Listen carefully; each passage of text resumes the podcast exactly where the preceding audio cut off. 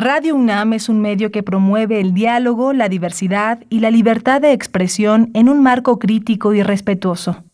Los comentarios expresados a lo largo de su programación reflejan la opinión de quien los emite, mas no de la radiodifusora.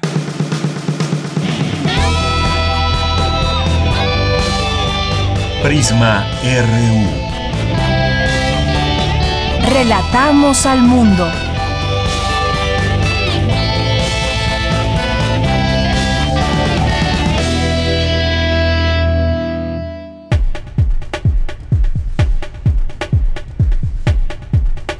¿Qué tal? Muy buenas tardes. Muchas gracias por acompañarnos ya aquí en este espacio informativo de Prisma RU de Radio UNAM.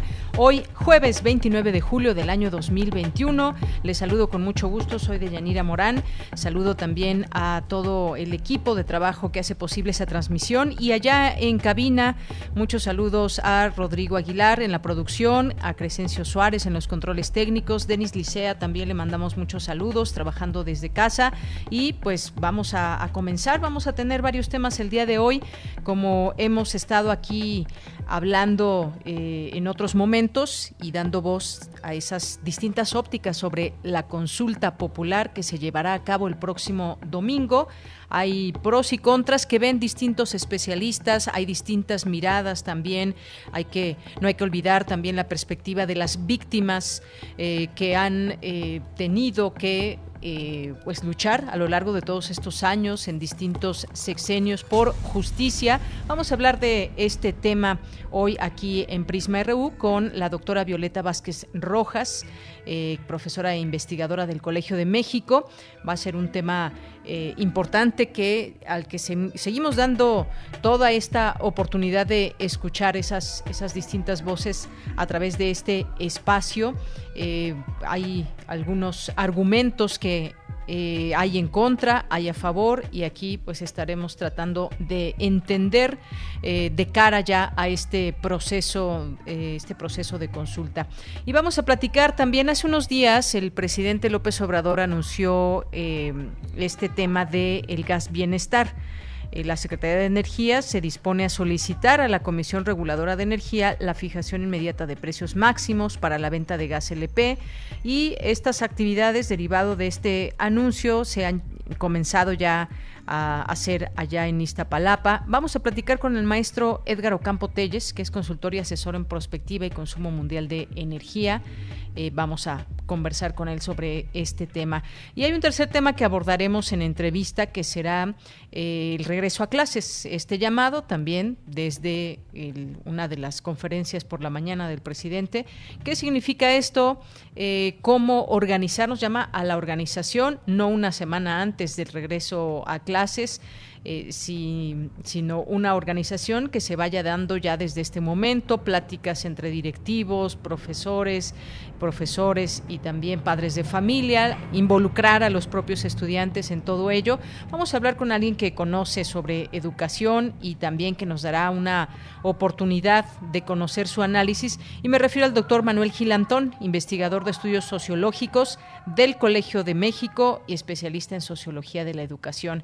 Hoy es jueves, jueves de cine con el maestro Carlos Narro, ya nos tiene ahí sus recomendaciones, las cuales posteamos a través de nuestra cuenta de Twitter, arroba Prisma RU, Prisma RU en Facebook. Hoy tendremos también, como todos los jueves, las olas y sus reflujos con Cindy Pérez Ramírez, tendremos cultura, información universitaria, nacional e internacional, así que quédese aquí con nosotros en Prisma RU y desde aquí relatamos al mundo. Relatamos al mundo. Relatamos al mundo.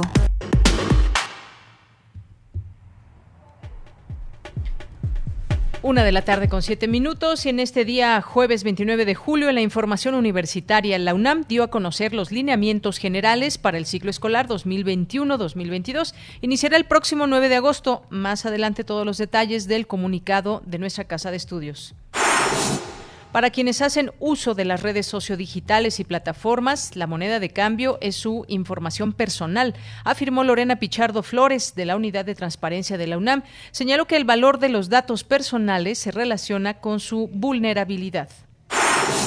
Ilse Torres, de la Universidad Jesuita de Guadalajara, señala que la actual revolución digital requiere que los, de los profesionales del derecho para garantizar un proceso de digitalización justo y responsable. Necesario replantear la relación de los seres humanos con la naturaleza, expresó Elizabeth Telles Ballesteros del Instituto de Investigaciones Filosóficas de la UNAM. En la información nacional, el Instituto Nacional de Estadística y Geografía reportó 201.063 muertes por COVID-19 en 2020, 35% más que el conteo oficial de la Secretaría de Salud. En Mazatlán, a partir del próximo sábado, todas las personas que pretendan ingresar a bares, cines, cantinas, centros nocturnos, restaurantes y espacios públicos deberán presentar el certificado de vacunación contra la COVID-19. Repito, esto en Mazatlán. Mientras tanto, el gobierno de Jalisco anunció el cierre de bares y antros con el fin de contener la tercera ola de la pandemia y garantizar al mismo tiempo un regreso seguro de niños y adolescentes a clases presenciales. El presidente Andrés Manuel López Obrador anunció que firmará un decreto para liberar a presos sin sentencia mayores de 75 años, enfermos y víctimas de tortura. Que en 10 años no hayan sido sentenciados y estén en la cárcel por delitos no graves, van a ser liberados. Dos, adultos mayores de 75 años que estén en las cárceles también del Fuero Federal, que no hayan cometido delitos graves, delitos de sangre, van a ser liberados.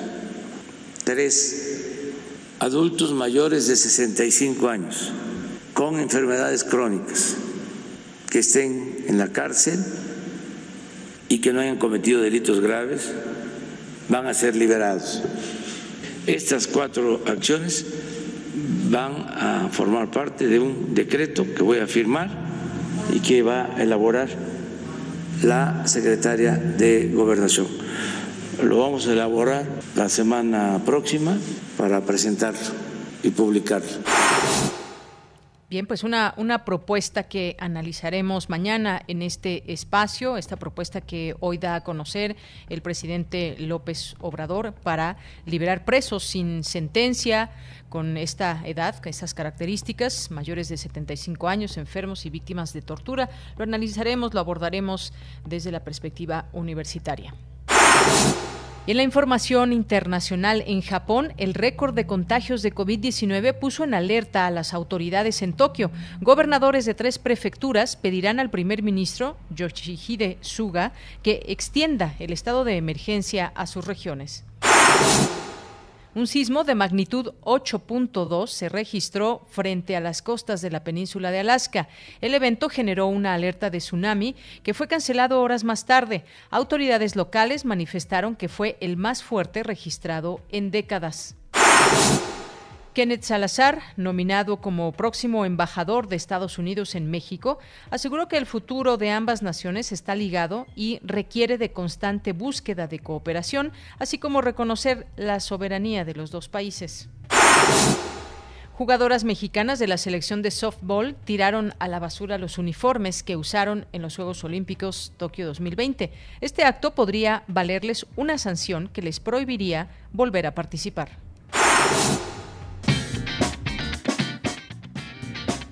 Hoy en la UNAM, ¿qué hacer y a dónde ir?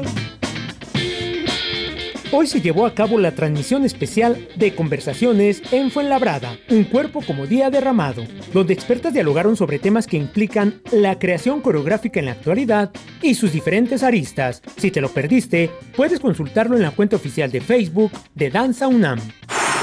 Recuerda que ya arrancó el ciclo de cine Bicentenario del Perú, en el marco de la conmemoración por los 200 años de la independencia del país latinoamericano, organizado por la Embajada del Perú en México y la Dirección General de Actividades Cinematográficas de la UNAM. En este ciclo podrás disfrutar de películas sobre medio ambiente y Amazonia, cine hecho por mujeres, películas premiadas, documentales y cine infantil. El ciclo Bicentenario del Perú se presentará en línea y de manera gratuita del 28 de julio al 4 de agosto. Consulta la programación completa en www.filmoteca.unam.mx. Hoy tienes una cita con la serie Al compás de la letra, revista radiofónica literaria cuyo objetivo es fomentar la lectura e incentivar la imaginación. Cada emisión se construye a partir de una palabra que nos conduce por textos, poemas y personajes alusivos a dicho concepto. El poeta invitado en cada emisión elige su propia palabra que se convierte en una ruta que nos permite descubrir diferentes posibilidades creativas. Hoy, el término silencio guiará la ruta de la palabra y el invitado será Víctor Manuel Banda Monroy, poeta y autor de las plaquettes Inicial, Revis y el azul es un color violento. Sintoniza nuestras frecuencias en punto de las 18 horas por el 96.1 de FM y 860 de AM. Disfruta de nuestra programación cultural y recuerda que debemos continuar con el uso de cubrebocas para evitar la propagación de la COVID-19.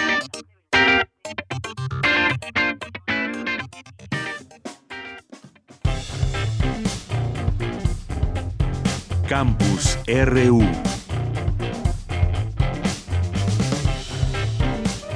Una de la tarde con 14 minutos. Entramos a nuestro campus universitario de este día y en esta discusión, en este debate que ya se genera en torno al regreso o no a clases presenciales, pues distintas, distintas eh, universidades, escuelas en todo el país, pues están, están discutiendo esta, esta posibilidad, eh, también tomando en cuenta los números de las autoridades de salud.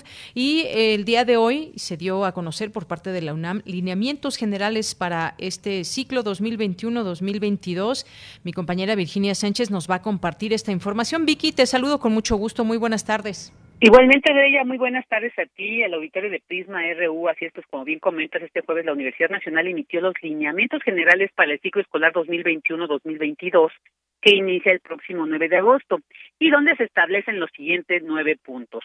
Uno, que cuando hayan transcurrido tres semanas consecutivas de permanecer en semáforo epidemiológico verde, las escuelas y facultades podrán solicitar la presencia del alumnado en general en grupos reducidos y de manera escalonada. Dos, mientras que las y los estudiantes no hayan sido vacunados, la asistencia presencial será voluntaria y podrán ser convocados a las actividades académicas que los respectivos consejos técnicos determinen convenientes o necesarias para su trayectoria escolar. Tres, para las generaciones, generaciones que ingresaron en agosto del 2020 y la de nuevo ingreso, se privilegiarán las actividades de bienvenida y reconocimiento de las instalaciones, respetando los límites establecidos del 30% de la matrícula. Cuatro es que será obligatorio el uso de cubrebocas en las instalaciones universitarias. El punto número cinco establece que la incorporación del resto del alumnado será paulatina de acuerdo con el avance del Programa Nacional de Vacunación y las condiciones sanitarias pertinentes. El punto 6 establece que durante el segundo semestre del presente año permanecerá la modalidad a distancia con las excepciones que determinen los consejos técnicos. Siete, el personal académico y administrativo se reintegrará a sus actividades de manera gradual y progresiva. Esto de acuerdo a las necesidades de servicio y atención de las entidades y dependencias universitarias.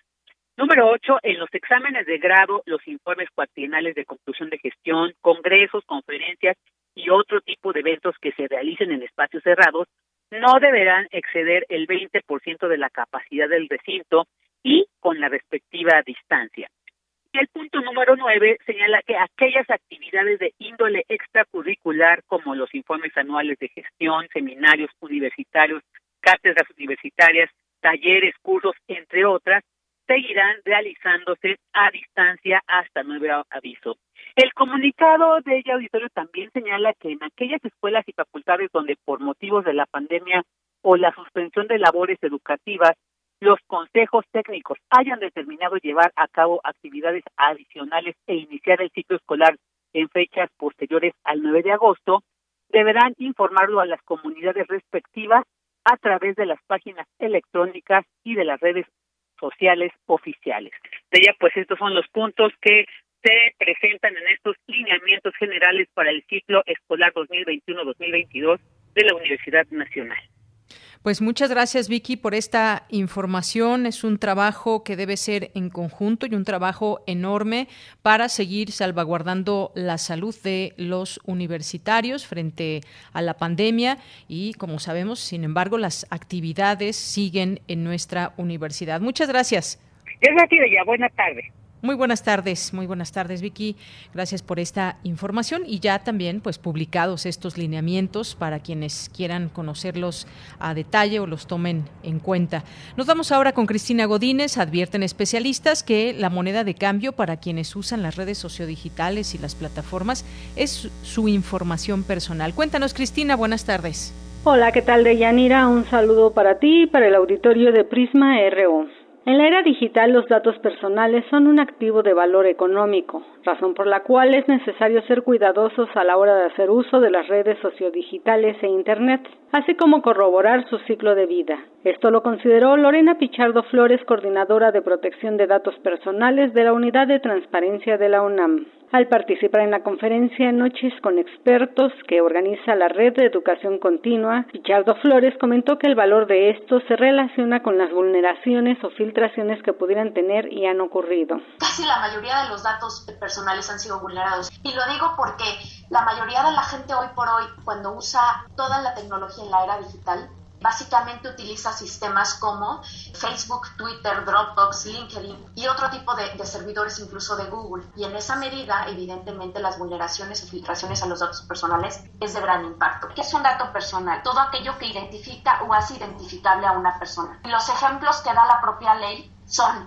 el estado de salud, las preferencias sexuales. La especialista recordó que en México se registraron algunos acontecimientos. Entre ellos, en 2003 se vendió en 15 mil pesos el padrón electoral del entonces Instituto Federal Electoral, mientras que el Registro Nacional de Usuarios de Telefonía Móvil operó en 2009 y se abrogó en 2011 dijo que los resultados del estudio Informe del costo de una vulneración de datos 2020, publicado por IBM Security, estima que cuando esta acción se presente en el mundo, una organización pierde 3.86 millones de dólares, esto es aproximadamente 80 millones de pesos grandes filtraciones que ha habido mundialmente hablando y de mayor impacto de PDL Customer, la de Facebook. Facebook además tiene la particularidad de que eh, se considera que hasta más de tres veces Curiosamente, cuando se evaluó a estas cinco empresas, se les preguntó qué habían hecho frente a esta vulneración y dijo, no hicimos nada. Pichardo Flores señaló que el confinamiento motivó las compras vía Internet, por lo cual la información está en posesión de las grandes cadenas de supermercados, tiendas en línea, así como en aplicaciones tecnológicas que recaban datos personales. De Yanira, ese es mi reporte. Buenas tardes. Gracias, gracias Cristina Godínez por esta información. Pues sí, ese caso de las filtraciones que de pronto ha sonado mucho, la información que damos que es muy sensible, información personal para conectarnos a distintas redes eh, sociodigitales, aplicaciones y demás. Lo dice muy claro, nos, nos piden acceso a los datos de nuestro teléfono, a nuestros contactos, fotografías, videos y demás. Nosotros somos los que damos este principal acceso y el cuidado que puedan tener también eh, quienes manejan todas estas, estas redes también debiera ser o quizás sí lo es, muy claro, y nosotros mismos somos, los que damos esta información. Claro que esas filtraciones y de pronto también esa venta de datos eh, es importante saberlo porque afecta sin duda los datos personales de los usuarios. Bien, pues nos vamos ahora con Dulce García, señala experta que la actual revolución digital requiere de los profesionales del derecho para garantizar un proceso de digitalización justo y responsable. Dulce, ¿qué tal? Muy buenas tardes, adelante. Así es, Deyanira. Muy buenas tardes a ti al auditorio. Deyanira, durante el webinar internacional Justicia Digital, Inteligencia Artificial y Derechos Humanos que lleva a cabo el Instituto de Investigaciones Jurídicas de la UNAM, la doctora Ilse Carolina Torres de la Universidad Jesuita de Guadalajara dijo que la tecnología puede tener una ambigüedad ética y social, por lo que la justicia digital forma parte del tipo de sociedad que se quiera construir explicó que la digitalización nos configura cada vez más como un sistema sociotécnico donde las interacciones están medidas tecnológicamente, inclusive en lo emocional, por lo que parece completa, pero en realidad requiere de la regulación. Y esta que la hagan los expertos. Vamos a escuchar parte de sus palabras. Tenemos que construir una educación que sea significativa, que provea a la sociedad de profesionales del derecho que sean reflexivos, que sean conscientes y que estén a la altura de lo que son esos desafíos que sobrevienen. La educación ha de tener en cuenta eh, una ambigüedad de proceso-producto en torno a la tecnología. Estamos ante la oportunidad de repensar la educación y plantearnos cómo debería de ser para tener sentido y futuro en un escenario como el que estamos describiendo. Esto es para que los profesionales del derecho contribuyan genuinamente al bien común. Deyanira, la académica dijo que tienen que generarse herramientas para la justicia digital. Esto es, por ejemplo, dar a los estudiantes de derecho una formación que sea más variada y menos disciplinar, según dijo, que la que existe actualmente. Escuchemos nuevamente sus palabras. Mientras sigamos reduciendo la educación jurídica a la reproducción del modelo positivista, en el sentido de tener un plan de estudio y metodologías que estén dirigidas a proyectar lo que son las distintas áreas del ordenamiento jurídico, eh, pues estamos forjando a futuros profesionales sin los conocimientos y sin las competencias necesarias para estar a la altura de lo que como sociedad requerimos y requeriremos de ellos.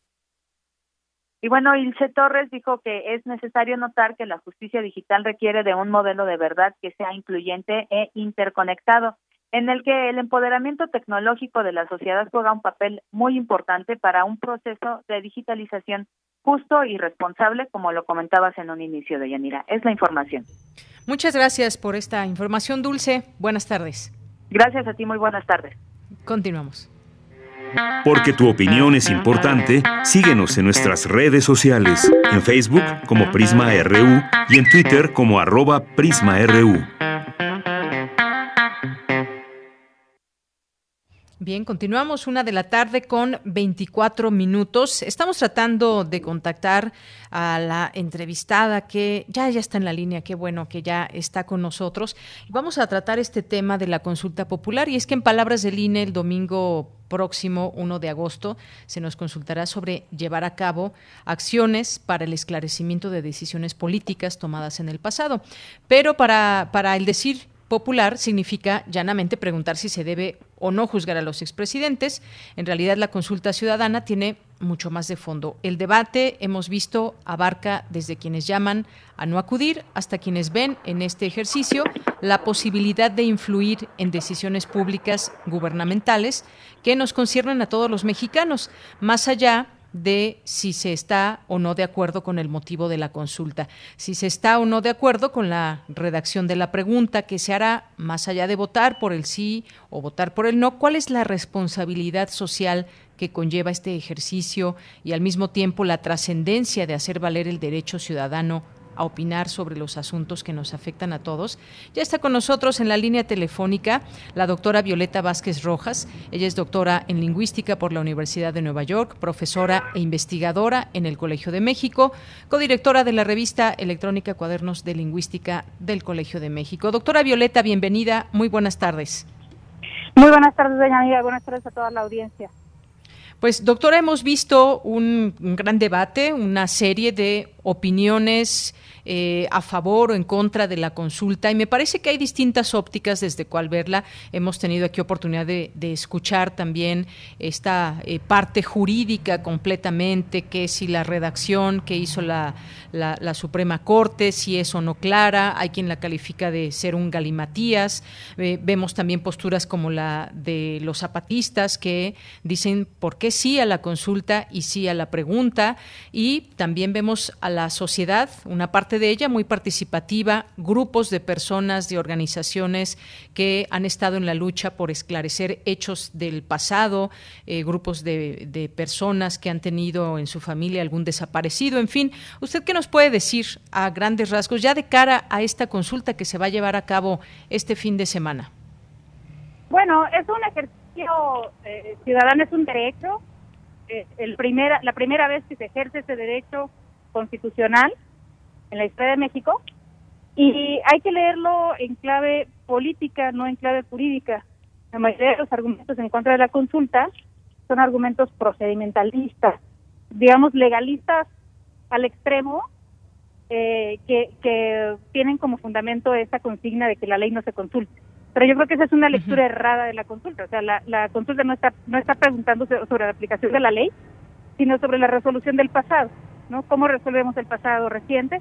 Lo resolvemos este, mediante canales judiciales o lo resolvemos con perdón y olvido, eh, digamos, perdón y no olvido, ¿no? Que sería la, la, propuesta del presidente.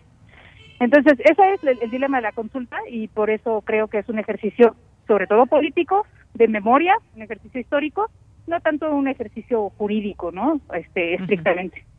Bien, eh, es importante ir desmenuzando distintos puntos para conocer eh, su opinión. Doctora, hay quienes dicen también que en el caso de la consulta, esta consulta popular, la pregunta es ambigua y no garantiza ninguna acción concreta para la toma de decisiones públicas. ¿Qué nos puede decir sobre esto? La pregunta no es ambigua, o sea, la mitad es decir tienes, si la pregunta fuera ambigua, una misma persona podría contestar sí y no al mismo tiempo. Porque ambiguo quiere decir que tiene dos intereses. La pregunta una sola interpretación que sí es, es una pregunta muy general. Acuérdense que cuando se hizo la solicitud de consulta, por las dos vías que se solicitó, la ciudadana el Ejecutivo, pregunta eh, iba directamente acerca de los presidentes y preguntaba si este, el presidente estaba de acuerdo en la investigación y eventualmente Doctora, eh, estamos teniendo un poco de dificultad en escucharle, como que se va un poco la comunicación. Eh, vamos a tratar de, a ver si ahí le escuchamos mejor. ¿Ahí me oyes mejor? Sí, mejor. Ok, perdón. Este, no, la, pregunta original se tuvo que modificar porque de con esa redacción, pues era una, una pregunta que violaba muchos derechos de los de los implicados, ¿no? Entonces se tuvo que cambiar una redacción más general porque la Corte lo que decidió fue, bueno, así como está redactada la pregunta no es constitucional, pero la materia de consulta es suficientemente importante y de interés público como para que sí se apruebe una consulta. Y entonces ellos redactaron esa esa pregunta que es bastante más general, obviamente está en un lenguaje pues muy típico de de los ministros, ¿no? Pero creo que es una pregunta que se entiende perfectamente. Lo que está preguntando es si estamos de acuerdo o no con resolver el, el pasado reciente mediante procedimientos legales, ¿no? apegados, dice, a, la, a los marcos constitucionales y legales, eh, eh, de cara a garantizar justicia para las víctimas. Entonces, pues creo que es una pregunta perfectamente clara, muy larga, ciertamente, pero pues que así es como los ministros determinaron que se apegaba al marco constitucional. Así es, y se responde o se responderá esta pregunta con un sí o con un no. Vale la pena, me parece, hacer esta pregunta. Dice, y así será lo que encontremos quienes, quienes vayamos a, a, votar, ¿estás de acuerdo o no en que se lleven a cabo las acciones pertinentes con apego al marco constitucional y legal para emprender un proceso de esclarecimiento de las decisiones políticas tomadas en los años pasados por los actores políticos encaminado a garantizar la justicia y los derechos de las posibles víctimas. Y aquí en, este, en, esta eh, pregunta, ¿qué se puede entender? ¿Va dirigido solamente a los expresidentes o también a quienes han tomado decisiones como gobierno? Esta parte me parece que es importante también eh, señalarla, doctora. No, eh, mencionar presidente ya sea por su una de las era exclusivamente se consideró anticonstitucional. Este, Doctora, volvemos a tener problemas en su escucha. A ver si, si puede moverse un poco de lugar. Nos decía sobre este tema constitucional. Sí, este que es constitucional mencionar actores políticos por nombre. Entonces se amplió esa descripción a actores políticos simplemente. Y entonces ahora esta nueva versión de la, de la pregunta incluye a pues funcionarios que estuvieron involucrados en las decisiones que el pueblo considera agravistas, ¿no? Y secretarios de Estado, probablemente gobernadores, no tenemos muchos casos. Ahora, eh, eso no quiere decir relevante, relevante más adelante juzgar a cualquier funcionario público, ¿no? Va, va a haber unos que tengan más peso que otros pero ciertamente la pregunta abre la posibilidad de que se juzgue a más personas que simplemente los expresidentes. Bien, esto es importante también eh, comentarlo. Se habla de democracia participativa, eh, efectiva, que permitiría diferenciar eh, el sentido de esta decisión. Hay otros ejercicios que se han hecho eh, eh, en el mundo también, que claro, su naturaleza es, es, distinta, pero importante también este ejercicio. Muchos señalan, es un ejercicio realmente democrático, como ahora paso a esta parte de que es vinculante. ¿Qué significa esto de que tenga que ser o no vinculante y si lo es o no esta, esta consulta, doctora? Para que la consulta sea vinculante, es decir, para que las autoridades respondientes estén obligadas a aplicar lo que sea el resultado de la consulta, se necesita que vote el 30% del padrón, o sea, 37 millones aproximadamente de personas. Eso es para que la consulta sea vinculante, digamos, en términos legales, así como está escrito en la ley secundaria y en la Constitución.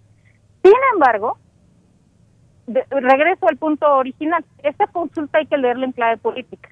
Entonces, en la medida en que la gente salga a votar, no importa si son 37 millones, 10 millones, 5 millones, si la gente sale a votar y unánimemente gana el sí, eso es una señal que le tendría que dar tanto el presidente como la fiscalía, la señal de voluntad política de parte de la gente de avalar y de legitimar que se emprendan los procesos de esclarecimiento.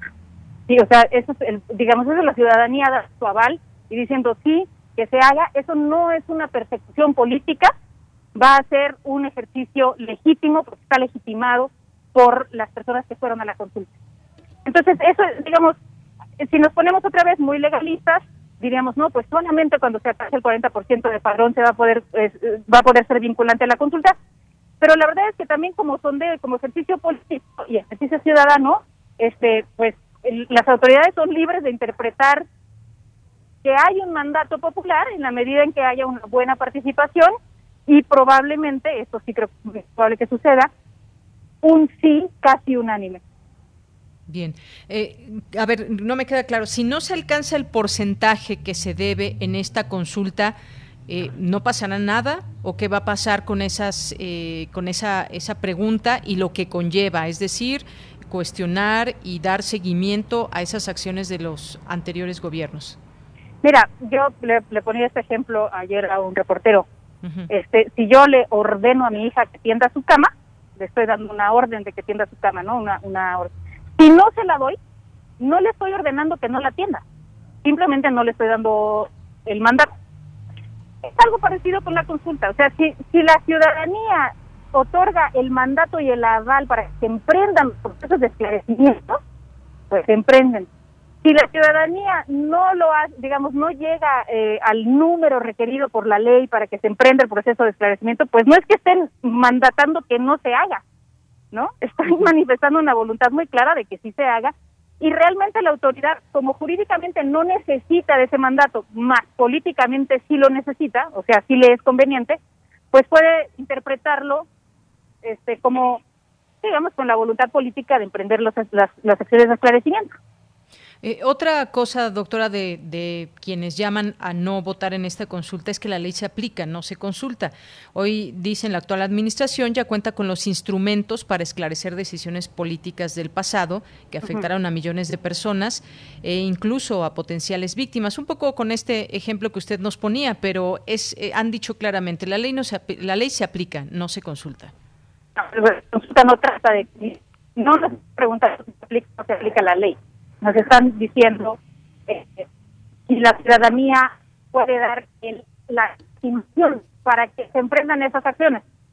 Porque si no estuviera eh, la ciudadanía de acuerdo con, eh, proporcionarle al pues, datos, se podría interpretar como una persecución política. Y eso es lo que el Ejecutivo no quiere. El presidente quiere verse como alguien que persigue a sus adversarios jurídicamente.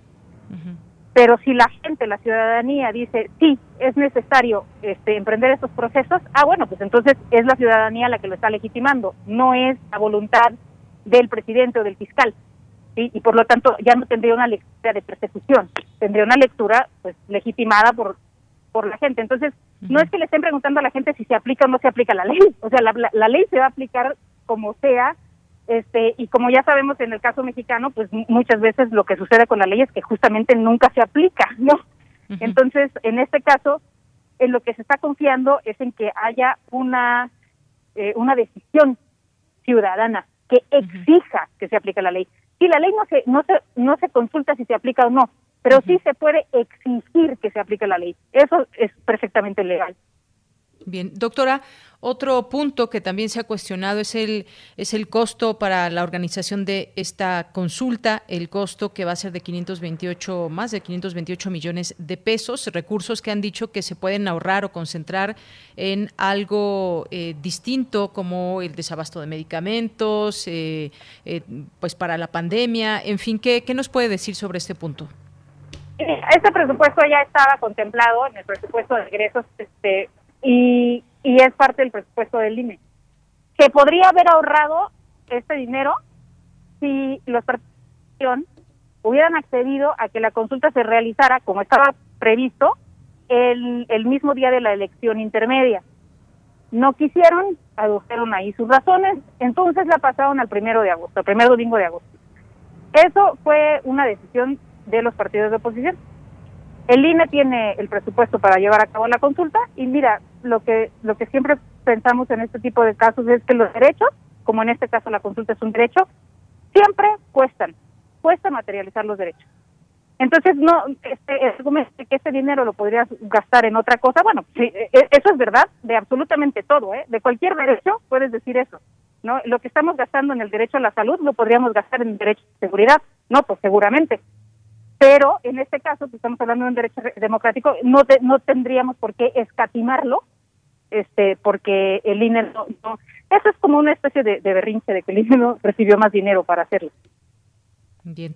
Bueno, pues estos son algunos de los puntos por los cuales eh, también se ha cuestionado esta, esta consulta, todos estos que eh, hemos estado, usted ha estado explicándonos, eh, todos y cada uno, hay distintas posturas ante esto y pues veremos qué es lo que sucede. Y yo decía al inicio, doctora, que también hay una, una mira, hay distintas miradas desde donde se puede leer este ejercicio y vemos también esta, por ejemplo, me, me parece muy importante este comunicado y esta, este exhorto, digamos, de los, eh, Ejército Zapatista de Liberación Nacional para manifestarse a favor de esta consulta y también a instar a que se responda con un sí este ejército que bueno pues ha hecho este llamado. Me parece importante también porque dicen estos resultados además se le van a llevar a las víctimas. Ellos van a participar de una manera extemporánea y se podrá eh, llevar estos resultados a quienes están desde hace muchos años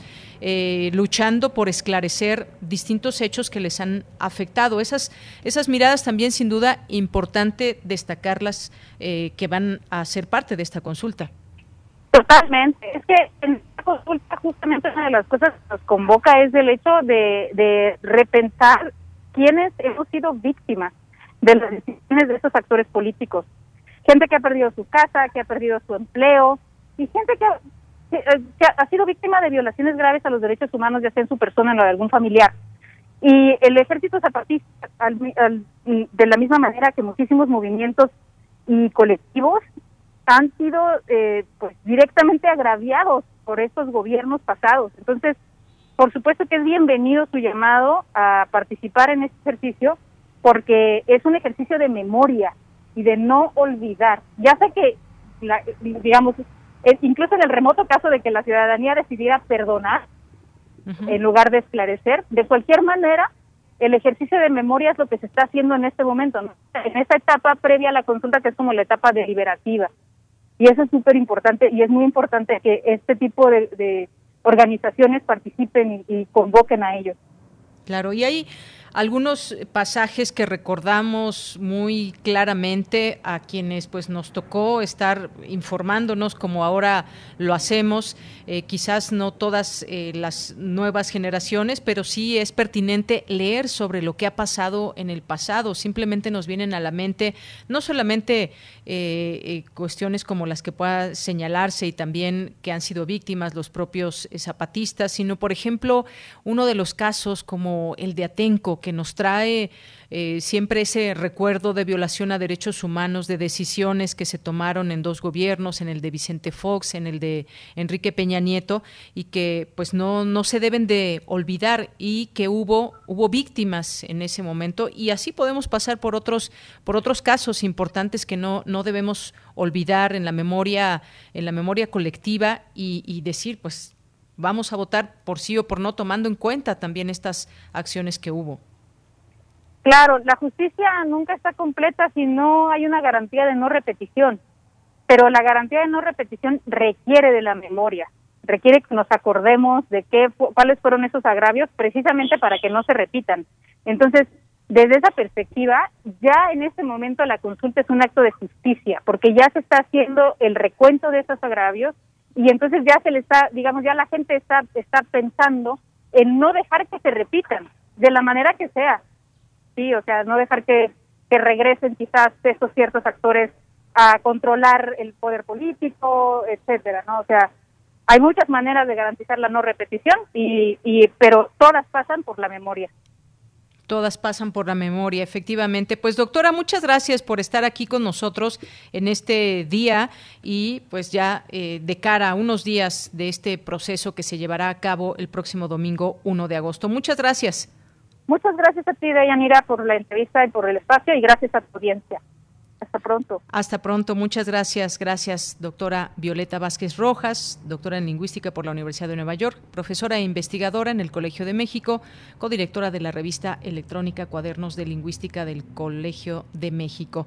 Pues eh, ustedes también eh, tienen la palabra, serán parte o no de este ejercicio, de esta consulta, van a participar eh, en ella o no, van a dar un sí o un no, se vale participar en todo esto y pues hay, hay muchas cosas también que quedan en la memoria. Estaba viendo un documental 1994, no sé si ustedes ya lo vieron, está en esta plataforma de Netflix, y cómo se refirió en un primer momento muchas cosas que pasaron en 1994, el levantamiento del ZLN, el asesinato de Colosio, la, llegada de Cedillo al poder, eh, la crisis del 94 y demás, y cómo se refería en su momento el expresidente Carlos Salinas de Gortari a este grupo armado, el ZLN, y pues finalmente la, también la, la posibilidad que hubo de eh, que la gente se volcó a las calles y pidió el alto al fuego. Estaban matando a los indígenas zapatistas y fue la sociedad la que salió a las calles, una varias marchas numerosísimas aquí en la Ciudad de México, por ejemplo, por citar nada más a la Ciudad de México, donde pues se pedía este cese al fuego. Pues recordar muchos pasajes, ha habido distintos ejercicios también periodísticos en torno a este tema de la consulta y recordar en este marco muchos de los hechos que se llevaron a cabo, decisiones por parte de los grupos de poder, junto, pues, obviamente los expresidentes y, y sus equipos de trabajo, cuáles fueron esas decisiones y cómo afectaron con esas decisiones al país. Para mal, sobre todo, estamos hablando del mal que le hicieron en distintos eh, temas y decisiones que se tomaron. Bien, pues eh, me pareció también muy interesante esta, eh, este texto de los zapatistas que se puede encontrar en enlacezapatista.stln.org.mx eh, con este estilo que ha caracterizado a estos comunicados y ahí el subcomandante Galeano pues llama a participar en esta consulta, anunció que los pueblos zapatistas participarán de forma extemporánea siguiendo los usos y costumbres de los originarios con asambleas eh, comunitarias. Pues eh, si quieren leer todo este texto completo, este comunicado con estilo de epístola que se llama ¿Por qué sí a la consulta y sí a la pregunta? Pues ahí lo pueden consultar. Continuamos. Relatamos al mundo. Relatamos al mundo. Bien, pues es la una de la tarde con 46 minutos. Pasamos a este siguiente tema eh, que tiene que ver con el gas bienestar, que es esta propuesta, qué significa en torno al precio del gas, la Secretaría de Energía se dispone a solicitar a la Comisión Reguladora de Energía la fijación inmediata de precios máximos para la venta de gas LP, con base en una directriz de emergencia para el bienestar del consumidor. Lo anterior pese a que el artículo 82 de la Ley de Hidrocarburos de 2014 específicamente aclaró que a partir de enero de 2017 los precios de gas LP se determinarían conforme a las condiciones del mercado. Esta medida se anuncia en paralelo a la orden que da el presidente López Obrador para crear la empresa estatal Gas Bienestar, que eh, venderá cilindros a precios eh, subsidiados o menores a los costos de distribuidores privados. Para hablar de este tema, tenemos ya en la línea telefónica al maestro Edgar Ocampo Telles, que es consultor y asesor en prospectiva y consumo mundial de energía, profesor de la Universidad Politécnica de la Energía en Hidalgo. Maestro, bienvenido a este espacio. Muy buenas tardes. ¿Qué tal, Yanira? Es un honor estar en tu programa y con tu amable auditorio. Pues, ¿qué significa esto de gas bienestar? ¿Cómo, ¿Cómo lo leemos ya en la realidad, esto que está ya pasando? Se daba a conocer hace unos días que esto comenzó ya en Iztapalapa, por ejemplo. ¿Qué nos puede decir, maestro? Sí, eh, hay que entender el contexto. Eh, la reforma energética del presidente Peña Nieto abrió, digamos, el mercado del gas LP a la competencia. Y hay que hacer una distinción del gas LP porque a veces lo confundimos con el gas natural. El gas natural es el que sale de los yacimientos tal y como es una materia gaseosa. Y el gas LP es distinto, el gas LP es licuado del petróleo. El gas licuado del petróleo o gas LP sale de las refinerías, es decir, es petróleo que al procesarse, al refinarse, se va descomponiendo en distintos productos y los más altos son justamente el gas LP y los más bajos sería, por ejemplo, aceites pesados o combustóleo, ¿no? Y en medio encontramos a las gasolinas, al diésel, a la turbocina, etcétera, aceites, lubricantes, etcétera. Entonces, el gas LP surge de las refinerías mexicanas y una parte se está importando de los Estados Unidos. La reforma energética de Peña Nieto abre la posibilidad de la comercialización y lo que ha ocurrido, a pesar de que la cree en su momento, cuando todavía estaba Guillermo Alcocer, la cree cuando estaba constituida, bueno, pues por gente del anterior gobierno, anterior gobierno, el gobierno neoliberal de Peña Nieto, pues se jactaban de que tenían controlado el mercado de gas LP en nuestro país y estaban enfrentando a los grupos de las empresas gaseras, ¿no? En realidad lo que está ocurriendo es que hay un enorme monopolio, hay una se podría decir una gran mafia, un gran acuerdo en regiones de nuestro país en donde las zonas ya están repartidas.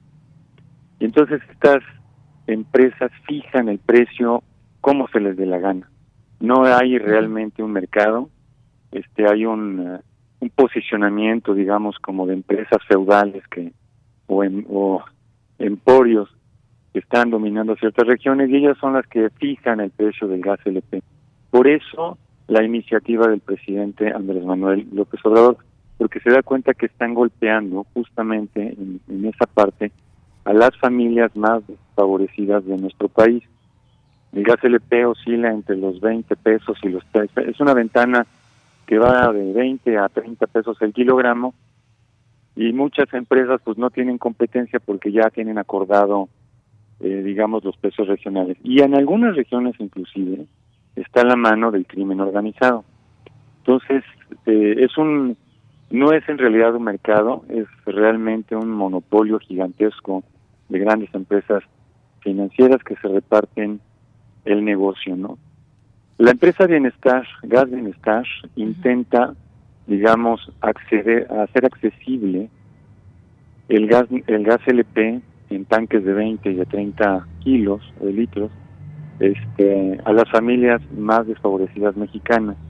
Entonces, si es así, digamos, va a atender primero a las colonias eh, más populares y poco a poco se va a ir, digamos, generalizando en el país, va a iniciar en la Ciudad de México y va a continuar en el estado de Tabasco.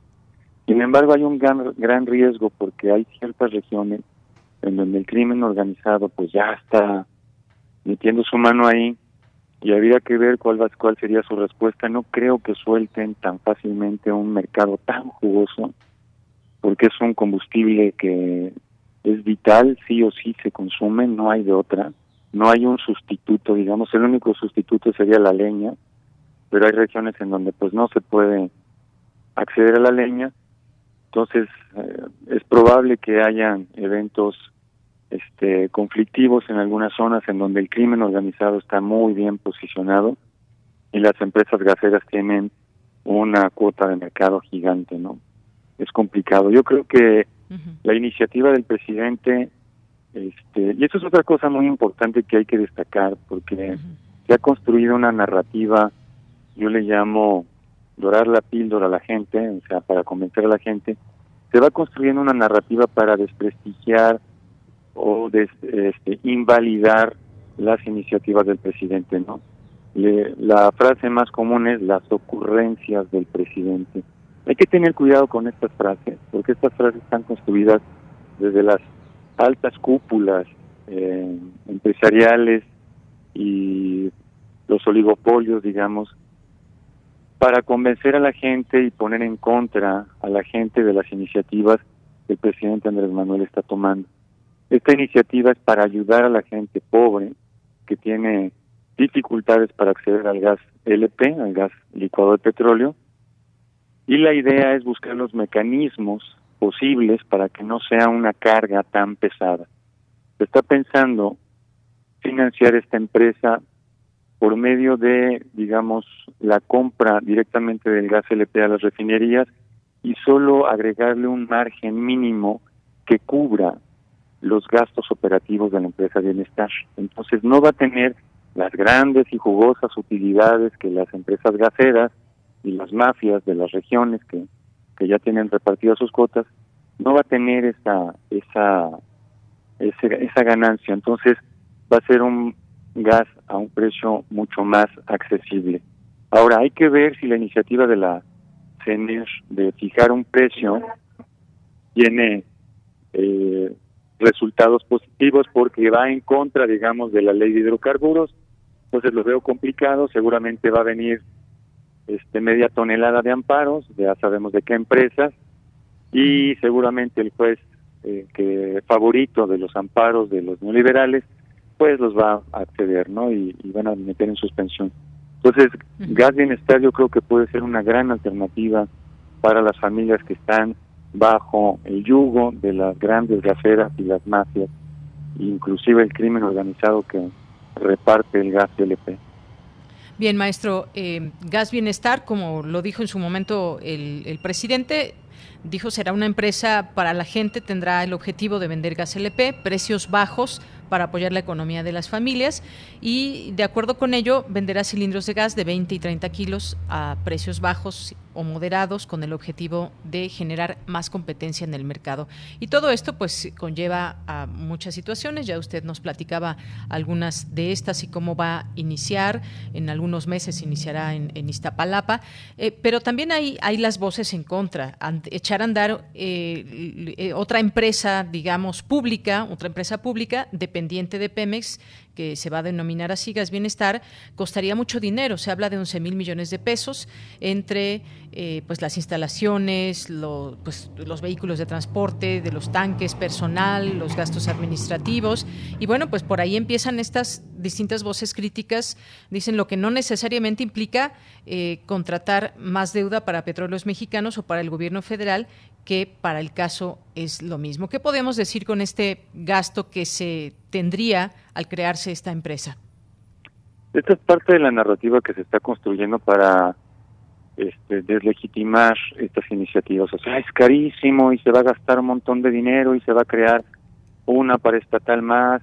Es parte de todo el asunto. ¿Quién construye esta narrativa? Pues las empresas gaseras que ven en riesgo sus cuotas de mercado que podría entrar a cubrir gas bienestar, porque la gente tan pronto vea que hay un gas un poco más barato, pues van a dejar de comprarle a estas empresas este, sin escrúpulos que fijan sus precios como se les da la gana.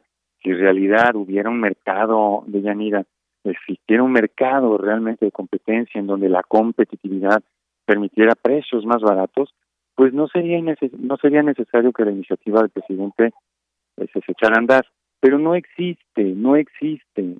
Este, a pesar de que la ley de hidrocarburos indica que hay un mercado de competencia, no es cierto. La propia Comisión Reguladora de Energía, cuando estaba Guillermo Corser, denunciara de que había monopolios que se ponían de acuerdo entre ellos y decían, ¿saben qué? Vamos a fijar el precio para que nadie pierda cuota. Ok, ¿a cómo lo quieres dar? No, pues vamos a darle un peso más caro, pero todos parejo. Perfecto, entonces ya así se hacía. La CRE estuvo detectando en el sexenio pasado ese tipo de prácticas y no es, eh, digamos, la excepción este en esta ocasión porque pues se trata de empresas gaseras que no se pueden controlar, que no tienen escrúpulos y lo que quieren hacer es ganancias este, faraónicas sin escrúpulos y a costa del, de las familias pobres, porque pues no nos queda de otra más que comprar ese gas. Entonces yo creo que Gas Bienestar se va a enfocar justamente a las familias más desfavorecidas y lo veo como un proyecto viable porque es parte de la empresa Pemex. Pemex tiene gas LP, tiene instalaciones, tiene eh, recursos materiales, tiene, escuché y leí que se van a hacer en las instalaciones de Pemex, entonces tenemos instalaciones, no va a ser un gran costo en ese sentido, y además al gas LP se le va a agregar un, costo extra nada más para pagar las operaciones, va a ser atractivo, yo no le veo problema. Quienes le ven problema y están construyendo este asunto de que es carísimo y que le, otra vez y más deuda, pues son las empresas gaseras, es, es parte del marketing, es parte de la manipulación a través de los grandes medios de, de comunicación como pues este este este canal de imagen este Ciro Gómez Leiva y todos estos cuates que están alineados a los neoliberales para tratar de este boicotear y sabotear todas las iniciativas del presidente. Entonces la gente lo va creyendo porque pues tienen un poder gigante de, de incidencia no en la televisión cada rato estamos viendo anuncios en contra de todo lo que se está haciendo en esta administración y no se no se destaca en ningún momento que Gas Bienestar lo que va en realidad a hacer es terminar con la corrupción y las tranzas que hay en el mercado de gas LP en, nuestro país. Ese es el gran riesgo que ve la IP este, en la entrada de, de Gas Bienestar. Gas Bienestar va a tener un, un pequeño, digamos, una pequeña porción del mercado. No va a poder entrar a todos lados, pero va a tener una pequeña porción digo, no es algo que ponga en riesgo al, la cuota de mercado que tienen las grandes empresas. Les va a quitar una cierta parte, este, porque inclusive los, los tanques estacionarios que hay en las casas residenciales, estos grandes tanques, también se suministran con gas LP. Entonces, no le veo problema este, a este asunto. Gas Bienestar no le va a surtir, surtir a los restaurantes, no le va a surtir a los grandes condominios, etcétera. Entonces, que son los grandes consumidores. Los, los condominios este, llegan a consumir 14 metros cúbicos este, por mes, en eh, los departamentos me refiero, cuando en una casa normal, este, humilde, pues se consume medio tanque este, de 20 kilos en un mes, ¿no? Entonces, Gas Bienestar, Gas Bienestar es una buena iniciativa, es una iniciativa que va a ayudar a la, a la población, a la población más desfavorecida y los que están haciendo ruido pues son las grandes empresas gaseras, ¿no? Inclusive el crimen organizado les está metido ahí, ¿no? Bien, maestro, pues Siempre un gusto escucharle, eh, conocer su análisis, en este caso, sobre este tema de gas bienestar. Ya estaremos platicando más adelante, tanto con usted como con otras voces, para ver lo que sucede en la alcaldía de Iztapalapa, que en principio va a ser un referente porque dentro de dos meses comenzará la distribución de gas bienestar, es lo que dio a conocer el presidente, y eh, pues aseguró que de la mano de Pemex se avance en la adquisición de terrenos, camionetas, cilindros para que haya cobertura en todo el Valle de México. Ya lo iremos platicando. Por lo pronto, maestro, muchísimas gracias. Gracias, Deyanira, un placer, ya sabes, estar con tu auditorio y en tu espacio. Muchísimas gracias, un honor. Un abrazo, un abrazo, maestro. Muchas gracias. Hasta luego. El maestro Edgar Ocampo Telles, consultor y asesor en prospectiva y consumo mundial de energía, profesor de la Universidad Politécnica de la Energía en Hidalgo. Ya son las dos de la tarde, debemos ir al corte. Regresamos a la segunda hora de Prisma RU. Relatamos al mundo. Relatamos al mundo.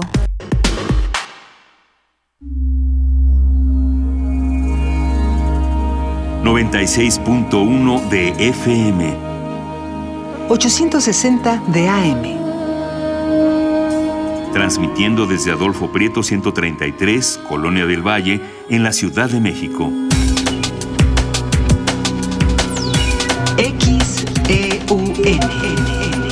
Radio UNAM Experiencia sonora. Aire recibes, metal vibrante, brisa que orienta a los extraviados y estremece a los amorosos. La música para trompeta, salsa, jazz, balada, está en Viento de bronce. Con Juan Arturo Brennan, lunes a viernes 6.40 de la mañana y 15 horas. Radio UNAM, Experiencia Sonora. ¿De qué estás hecho México? Recuerda la fuerza de la gente que te fundó. En ti está el espíritu de la lucha, no por elección, sino por consecuencia. No elegimos ser guerreros La adversidad nos hizo herederos de mujeres guerreras, de filósofos, ingenieros y emprendedores. En nosotros no cabe la derrota. Hoy más que nunca México, recuerda de qué estás hecho. Fuerza por México.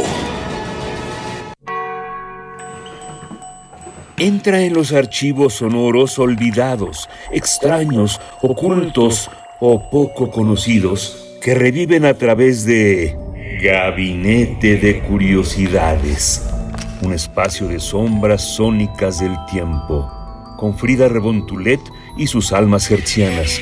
Todos los domingos a las 14.30 horas, Radio UNAM, Experiencia Sonora.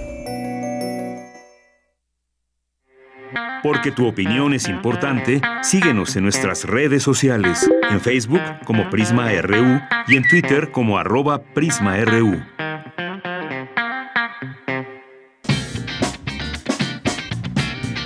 Mañana en la UNAM, ¿qué hacer y a dónde ir? Mañana cierra la convocatoria La necesidad de una reconstrucción. Ensayos para imaginar un futuro posible para las artes escénicas mexicanas, que tiene como objetivo reflexionar la situación actual de este gremio y proponer un diálogo para imaginar de manera colectiva cambios a los modelos de enseñanza, creación e investigación relacionados a las artes escénicas. Aún tienes tiempo para inscribirte en dicha convocatoria. Consulta las bases en teatrounam.com.mx. Te recomendamos el libro Vivaldi y la conquista de México, de Samuel Maines, texto que invita al lector a recorrer la fascinante labor que hizo el autor para la reconstrucción de la partitura vivaldiana titulada Motezuma. Este y otros libros podrás adquirirlos en www.libros.unam.mx. Para conmemorar el aniversario luctuoso del escritor Víctor Hugo Rascón Banda, Fallecido el 31 de julio de 2008, Radio UNAM transmitirá la adaptación radiofónica de su obra teatral De Sazón, que obtuvo el tercer lugar en la categoría de radiodrama en la Bienal Internacional de Radio de 2008. Esta adaptación cuenta con las actuaciones especiales de Luisa Huertas, Angelina Peláez y Julieta Gurrola, quienes interpretan a tres mujeres de la Sierra de Chihuahua, una maestra rural, una guerrillera vecindada por necesidad en la zona tarahumara y una menonita, quienes cuentan las circunstancias que han llevado sus vidas al límite, a la vez que ofrecen las mejores recetas de su repertorio. Disfruta de esta adaptación que se transmitirá el próximo sábado 31 de julio, en punto de las 20 horas, por el 96.1 de FM y 860 de AM. Y recuerda que si ya recibiste la vacuna de la COVID-19, aún debes continuar con el uso de gel antibacterial, el lavado frecuente de manos y mantener la sana distancia en lugares públicos. Para RU, Daniel Olivares Aranda.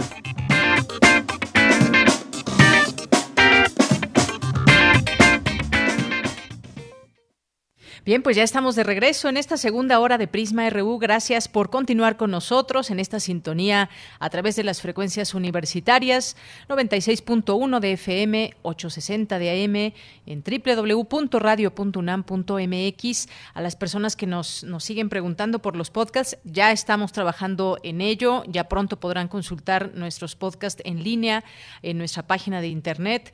Un poco de paciencia y ya eh, les prometemos ponernos al tanto de todo ello. Y por lo pronto, pues muchas gracias a quienes nos siguen a través de nuestras redes sociales, eh, a través de la radio, a través de las distintas aplicaciones. Nos da mucho gusto que estén con nosotros y saludamos aquí a quienes están por aquí y que se toman el tiempo en enviarnos un mensaje. Gracias a David Castillo, gracias a Rosario Durán. Nos dice, ¿y por qué no mejor invierte en atrapar a los malos y así la, así la comunidad saldría beneficiada? Esto con respecto a este tema que platicábamos de de Gas Bienestar. Edgar Bennett, gracias también por los comentarios. Edgar, David Castillo, Mayre Lizondo dice, básico escuchar esta intervención del maestro Edgar Ocampo. Si no lo escucharon en vivo, busquen el podcast en el sitio de Radio UNAM. Eh, ya en eso estamos. Mayra también, muchas gracias. José Ramón Ramírez, estupenda entrevista. Las estructuras de los mercados de ese tipo de bienes tienen un poder oligopólico. Siempre tendrán argumentos para contrarrestar intereses públicos que les afecten. Eh, gracias por el comentario. Rubén Santana también, muchas gracias. Ave, eh, Tess Aguirre. Mm, Rosario Durán, que nos dice por lo que se ve en noticias internacionales, el precio del gas ha aumentado mundialmente. Gracias eh, a Rosario también nos dice de lo que van a gastar en la administración de distribución del gas LP de cilindro, cuánto más caro saldrá para los dineros públicos. Eh, también le mandamos muchos saludos. Gracias a la doctora Violeta Vázquez Rojas, que estuvo aquí con nosotros. A Jorge Fra nos dice, eh, es grande nuestro, nuestro presidente con tantas acciones a favor de la población. Entiendan que están acabados moralmente los conservadores. Eh, gracias por los comentarios. Andrés Mar, Jesús Abraham nos dice tremenda reflexión de la doctora Violeta en el programa acerca de la consulta popular del próximo domingo 1 de agosto. Hay que salir a votar, ni perdón ni olvido. Eh, Jorge Fra, el crimen más artero de nuestros expresidentes a nuestra nación es la gran deuda externa que nos heredaron por varias generaciones. Sus corruptelas políticas y financieras deben ser castigadas en el, en el certero juicio político y enviarlos a la cárcel. A ver, ¿qué otros temas pondríamos aquí? Está el Fobaproa también. Todos eh, conocemos, recordamos este pasaje también en la historia de endeudamiento para la gente, el Fobaproa. Bueno, otro de los puntos mencionaba yo eh, también Atenco, ver qué otros, qué otros más, habría que, eh, en cual, los cuales pensar y ubicarnos en el sentido de que qué se puede hacer tras la consulta o no, y todo eso que ya nos explicaba la doctora Violeta, esta acción eh, vinculante por esta consulta. Óscar Sánchez nos dice, participar en la consulta no nos hará de derecha o izquierda, no es solo para los que apoyan al gobierno actual, nos hace buscar con coherencia la reparación cultural de lo que atañe a nuestra sociedad. Gracias. Eh, Óscar, Esther Chivis invitados de lujo, hay podcast, no podré escucharlos en vivo. Saludos queridos todos. Ya estamos también, lo, menciono de nuevo, Esther Chivis trabajando en ello. Muchas gracias por, por estar atenta. Eh, Mayra Elizondo nos dice, gracias por tocar tan claramente este tema. Yo estaré en primera fila para votar por el sí y cada que leo a Fox me animo más para participar este domingo 1 de agosto. Si estar más decidida es posible, claro. Juicio expresidentes va, la importancia de la memoria. Gracias, eh, Mayra. Gracias también a Carlos eh, Yautotli. Eh, gracias a Rosario qué delitos ya prescribieron, cuáles investigarán para llevarlos a juicio y por qué quien la promovió no va a poner el ejemplo. Eh, gracias también por estos comentarios. Eh, Jorge Morán Guzmán nos dice, ya basta, gritaron desde Chiapas en 1994 los miembros del STLN. Ya basta, exijamos se termine la impunidad, juicio y condena a los ladrones que nos ven como esclavos, como seres inferiores. Eh, César Soto nos dice, el positivismo jurídico, corriente del pensamiento, sigue apartando del criterio de interpretación normativa rígida del texto para ampliar e integrar otras fuentes normativas internacionales en otro paradigma. Gracias. Eh, David Castillo, también aquí atento. Juan Jaso López, invitada de lujo Violeta. Un saludo a todo el equipo. Eh, Jorge Fra, Henry Paredes nos dice saludos. Un sí. Eh, también gracias a L.A. Arredondo. Hernán Garza también, muchas gracias. gracias a todos los que se están comunicando aquí con nosotros. Los leemos con muchísimo gusto, como todos los días. Eh, Olimpia Tapia también nos dice, juicio expresidentes, vota sí el 1 de agosto. Eh, Silvia Vargas también nos dice México está muy atrasado en democracia directa y participativa. Considero importante participar, aunque no tengo, no tenga un fin jurídico, como lo señala la doctora, y cómo seguir con estos ejercicios cuando no sean propuestos por el Ejecutivo. Gracias, Silvia. Andrés Mar, gracias por la entrevista. Nos hace reflexionar. Bien lo decían en la charla, tenemos que hacer memoria de los hechos. De los hechos, ¿podrías repetir dónde encontrar el documento que escriben los zapatistas y el documental en Netflix, por favor? Bueno, el documental del que me referí se llama 1994 eh, y pues bueno, obviamente trata de lo que sucedió en ese año, que fueron muchas cosas aquí en, nuestro país. Y en Enlace Zapatista, ahí en esta página eh, puedes encontrar el texto Andrea, Enlace Zapatista, ahí lo puedes encontrar y ahí está esta carta. Bien, pues nos vamos a la información. Continuaremos con la información. En esta segunda hora, mi compañera Cristina Godínez nos tiene lo siguiente necesario, replantear la relación de los seres humanos con la naturaleza. Adelante, Cristina. De Yanira, un saludo para ti para el auditorio de Prisma RU. El Programa Universitario de Bioética y el Museo Memoria y Tolerancia organizaron la conferencia Cómo resolver los conflictos de interés entre la humanidad y otros vivientes para evitar nuevas pandemias. En su intervención, Elizabeth Telles Ballesteros, del Instituto de Investigaciones Filosóficas de la UNAM, señaló que es urgente mejorar los sistemas de producción alimentarios, generar más conocimiento científico integral sobre enfermedades zoonóticas para la toma de decisiones, además de lograr mayor conexión entre la academia, asociaciones, autoridades y sociedad a fin de prevenir la siguiente pandemia. Que todos los vivientes son importantes para el equilibrio ecológico y que eh, la, su presencia esencia es, estar allí significa algo y pues lo podemos asociar con una cuestión evolutiva. Evolutivamente se fueron desarrollando para ocupar el espacio que están ocupando y que los humanos de pronto invadimos. La ética no puede aceptar o justificar este tipo de discriminación. Discriminar a alguien también porque no pertenezca a nuestra especie tampoco se puede justificar y es en lo que incurrimos comúnmente con los animales. Entonces, estas razones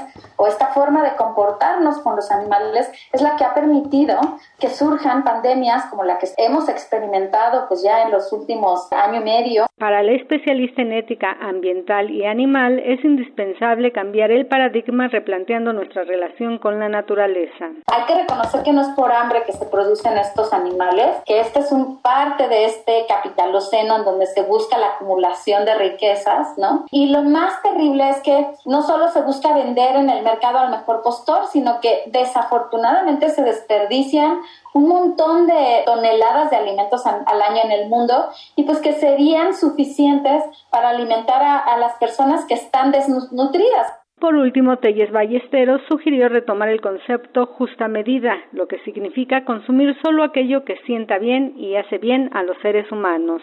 Deyanira, este es el reporte. Buenas tardes. Muchas gracias, Cristina Godínez. Gracias por esta información. Nos vamos ahora a las olas y sus reflujos con Cindy Pérez Ramírez, porque esta semana platica con la especialista en periodismo deportivo, Xochitl Andrea Sen Santos, de las mujeres y su participación en los Juegos Olímpicos en esta justa de Tokio 2020.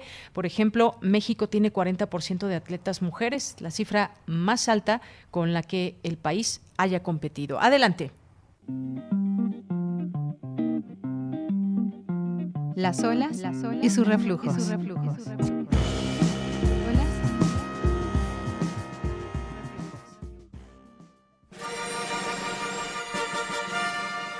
Bienvenidas y bienvenidos a Las Olas y sus reflujos. Esta semana y la próxima dedicaremos este espacio para platicar de la participación de las mujeres en el deporte y claro, en los Juegos Olímpicos. Para ello tendremos una conversación con Xochitl Andrea Sen Santos, doctorante en Ciencias Políticas con orientación en comunicación y experta en periodismo deportivo.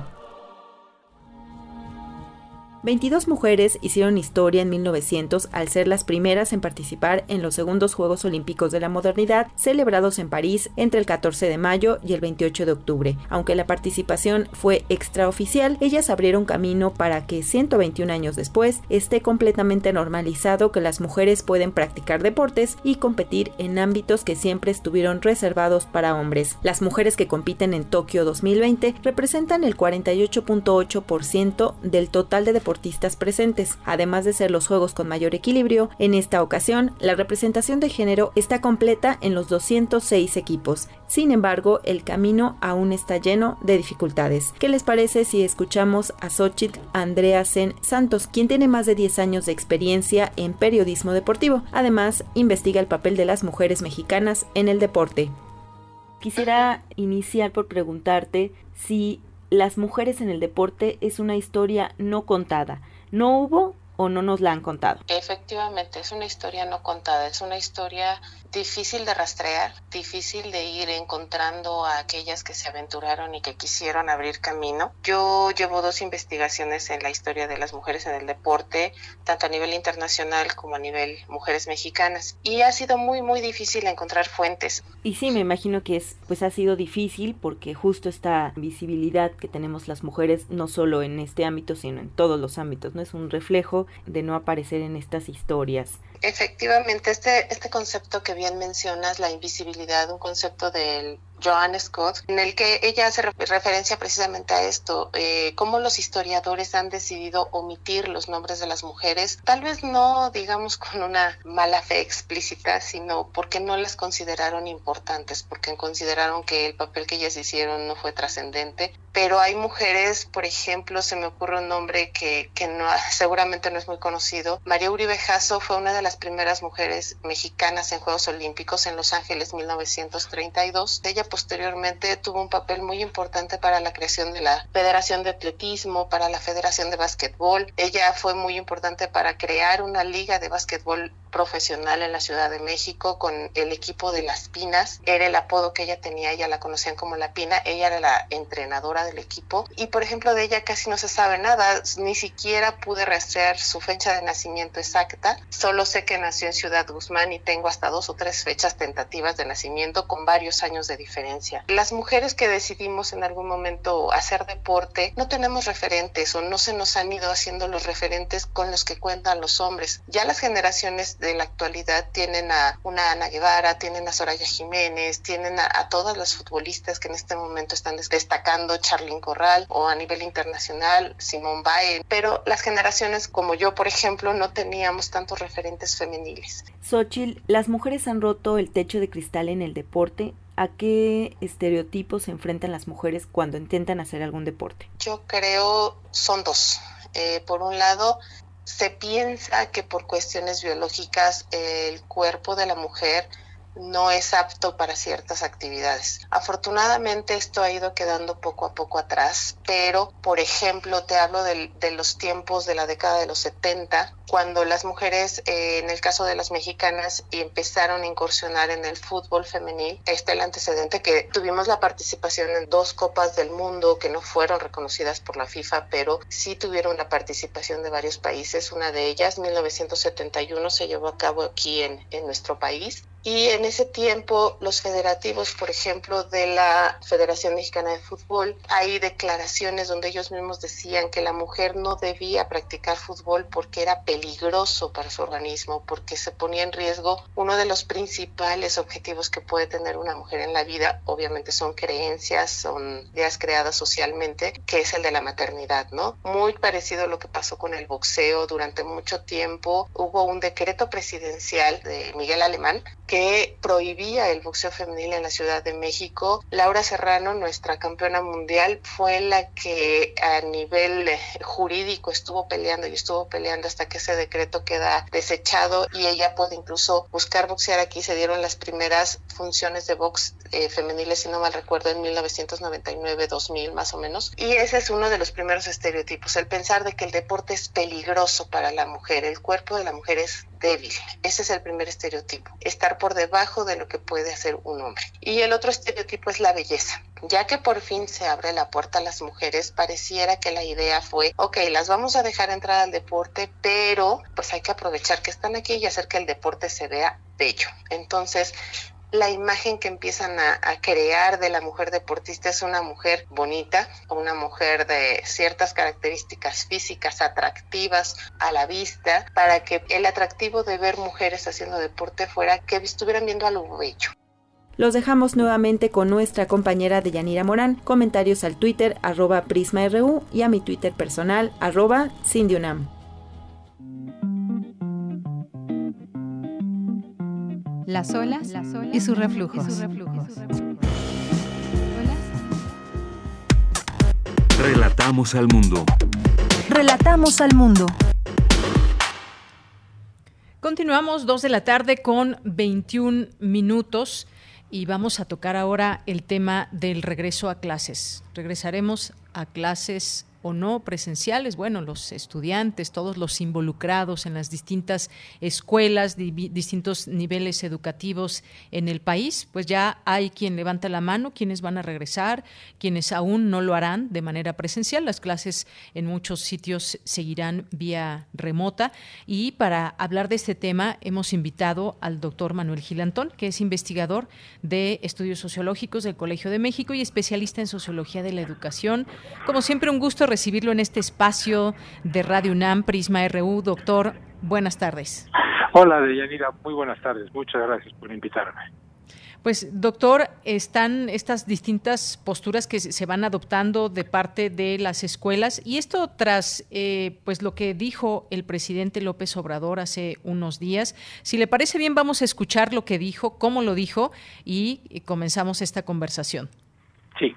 Adelante. Aprovecho para convocar a todo el pueblo de México y en especial a las madres, a los padres de familia, que ya se empiecen a organizar que nos ayuden en esto, desde luego con las maestras, con los maestros, que todos ya empecemos los preparativos para el regreso a clases, que no nos eh, reunamos una semana antes, sino con tiempo, que ya empecemos a tener reuniones, que las madres, los padres de familia lleven a cabo reuniones en cada escuela para ver en qué situación están las aulas, hablar ya con las maestras, con los maestros, que nos ayuden, de modo que cuando iniciemos sea general. No vamos a tener para entonces problemas de contagios que puedan poner en riesgo a los niños, a los jóvenes, a maestras, a maestros, al personal educativo, porque está demostrado de que la pandemia afecta más a las personas mayores, Doctor, pues qué decisión de pronto difícil cuando, cuando hay que tomar, tomar en cuenta eh, pues a las distintas personas que involucran el ir a la escuela, desde los estudiantes, los maestros, directivos, autoridades de salud, autoridades de gobierno. Pues, ¿cómo ve? ¿Regreso a clase sí o no? ¿Qué opina? Eh, yo creo, Deyanira, que hay que distinguir muy bien entre lo que se desea y lo que es posible. Hay una muy bella frase de, Chesterton que dice que nunca lo mejor ha sido mejor que lo posible. Y me parece que la el, regreso a clase va a depender al menos de tres dimensiones o tres aspectos. ¿Cuál es el contexto en que va a estar evolucionando la pandemia? Encuentro que el señor presidente es muy optimista eh, sin, sin saber cómo va a estar el crecimiento de los contagios en el país, etcétera. Es cierto que se que esta enfermedad ha sido más eh, se ha encarnizado más con las personas adultas, pero no, han estado exentos los jóvenes y también algunos niños. Entonces, yo, yo considero que hay una cuestión de contexto, eh, digamos, general de la evolución de la pandemia, que yo creo que más allá de la del, del, deseo justificado del, del presidente en términos de volver a la presencialidad, de eh, volver a que los niños vean a otros niños, etcétera, eh, que también comparten muchas madres, padres de familia, maestros y maestras. Bueno, yo tenemos que estar muy atentos al contexto de evolución de la pandemia. Por otro lado, el segundo sería la infraestructura. Es decir, eh, la infraestructura de las escuelas en México es muy desigual. Eh, la ventilación, la disponibilidad de condiciones de lavado de manos, de agua potable, de espacio para la sana distancia, etcétera, creo que merecen también una reflexión muy contextualizada, no del contexto general de la pandemia, sino de cómo están las cosas en distintas escuelas. Y yo, en tercer lugar, eh, tendríamos que pensar, ¿es, ¿es volver a la escuela presencial con los programas establecidos como si no hubiese habido pandemia? ¿O tendríamos también que tener un serio esfuerzo de convocatoria por parte de la SEP para hacer los ajustes necesarios en los programas de estudio. Si vemos contexto, infraestructura y a qué programas de estudio se volvería, nada más añadamos transversalmente que esto va a ser variable por región del país, por escuela, incluso por cada uno de los niños, en la medida que ya tienen posibilidades en este año y medio o un poquito más de estar en contacto no con un vínculo pedagógico. Entonces, sobre la base estoy poniendo atención a lo que dice el presidente y dices por el bien del país, la mejor terapia, la recuperación económica. No, no, no es menor lo que le preocupa. Lo que yo creo que es que eh, tenemos que estar preparados de acuerdo al contexto, con una infraestructura segura, en modalidades que quizás serán, como se llaman ahora, híbridas, a, la a las que hay que añadir que cuando se enferma un niño habrá que cerrar el salón al menos o la escuela, y entonces se convertirá en híbrida e intermitente, porque seguramente habrá algún contagio. Y por otro lado, de verdad, hay escuelas en que la ventilación es imposible. la, el hacinamiento de los salones no da para la distancia, aún de la mitad del curso. Esa es mi opinión. Pues sí, importante tomar en cuenta todo esto porque además hay autoridades en cada en cada escuela, ya sea eh, preescolar, primaria, secundaria, eh, preparatorias, universidades. Hoy se dan a conocer pues las distintas universidades que ya han tomado postura frente a esto. Hoy nuestra universidad, la UNAM, pues dio a conocer un comunicado eh, sobre este tema. No regresarán, de momento no se regresará a clases. Está también otras universidades. Está el Instituto Politécnico Nacional también que eh, pues los niveles medio, eh, medio superior y superior no regresarán a clases presenciales por lo pronto en este semestre 2022-1. Eh, está la UAM también en este mismo sentido, la Universidad Autónoma de la Ciudad de México, está la Universidad Autónoma de Tamaulipas, la del Estado de Morelos, que se han pronunciado también, la de Querétaro, y hay algunas otras que sí lo hacen bajo ciertos esquemas. Está el caso de Nuevo León, que anuncia que sí regresarán a clases, eh, eh, eh, pero lo harán hasta octubre. La Universidad Autónoma de, Nuevo León, están otros casos como el de la Universidad de Colima, que el regreso a la presencialidad será de manera ordenada ya este siguiente semestre, con todas pues todas las medidas posibles y que va a ser un ejercicio quienes han decidido por el sí, pues saber cómo, cómo se van integrando frente eh, y en medio de una pandemia, eh, doctor, porque se van siguiendo esos semáforos epidemiológicos y es como están decidiendo eh, todo ello. Hay universidades privadas también, en el caso de Jalisco, que sí regresarán también a, a clases presenciales, la Universidad Autónoma de Aguascalientes, las universidades privadas como NAHUAC, Universidad del Valle de México, La Salle, la Ibero, el ITAM, Panamericana y algunas otras también en distintos estados que no han tomado aún una postura oficial. Pero hay que tomar en cuenta pues, a todos en este caso. Sí, yo creo, Deyanira, que eh, esta lista tan, tan, tan exhaustiva y tan cuidadosamente hecha de una muy buena periodista nos muestra cómo eh, las instituciones de educación superior están muy atentas a eh, pues cuáles son sus condiciones de posibilidad te, voy a dar un ejemplo que parece quizá eh, como contraintuitivo. Yo trabajo en el Colegio de México hace 11 años y fíjense que en el colegio no tenemos ventanas en los salones, porque en el diseño que hizo el, el arquitecto, que es un edificio muy bonito, pues le parecía que se veía mejor que fueran ventanales y solo hubiera unas pequeñas ventilas en cada salón. Entonces, una institución que diríamos son pocos estudiantes, etcétera, pues yo creo que va a tener problemas que quizás no tenga una escuela multigrado en el ejido de Chitaltica, 45 minutos a pie de Yajalón, porque no tiene paredes. Entonces ahí sí la, la ventilación es absoluta, ¿no? Entonces, creo que completaría las tareas dimensiones en que yo sugeriría que tendríamos que reflexionar todos, en que la mejor decisión es la que tome la comunidad educativa respectiva, porque se va a ajustar a su contexto. Yo no veo por qué haya dificultades de presencialidad con los maestros vacunados en, en escuelas que estén a distancia caminable en poblaciones pequeñas pero sí me imagino que el incremento de movilidad en el transporte para llegar a las universidades en la zona metropolitana de la Ciudad de México es algo que hay que tomar en cuenta.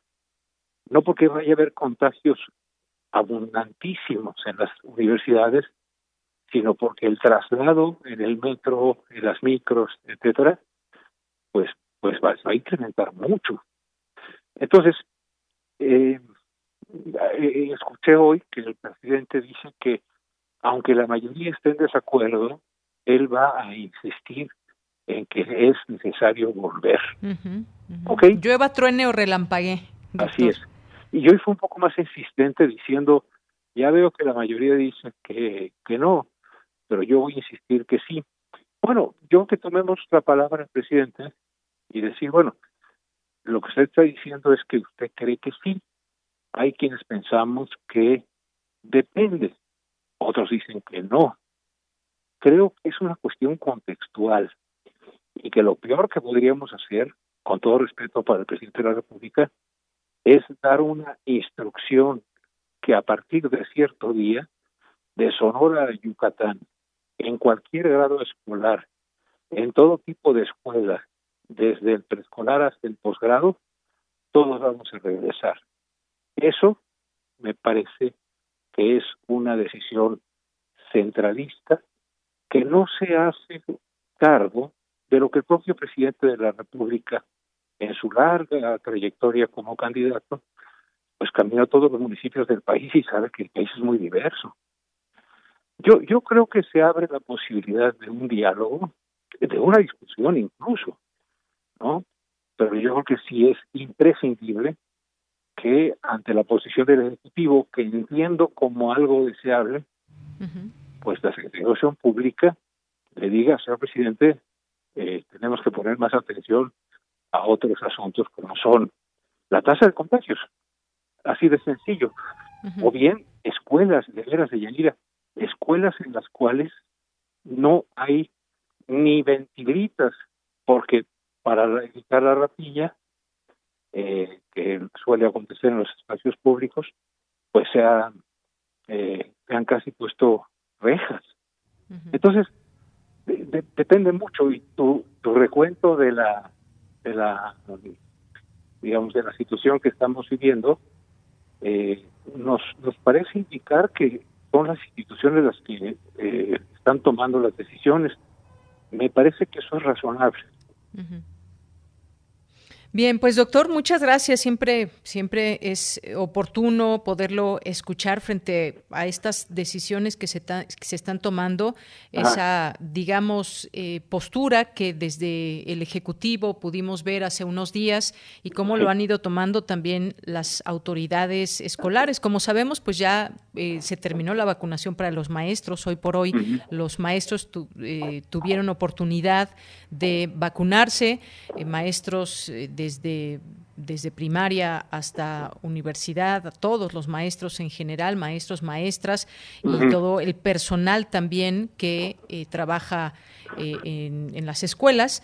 Eh, para los niños también hay que señalarlo, se ve aún lejana la vacunación para, para niños menores de 18 años. Empezaron ya con la vacuna a 18 años, muchos estudiantes están en ese rango y, qué bueno que la vacunación avance, pero los más pequeños todavía no estarían protegidos, no sabemos cuándo eh, se puedan vacunar.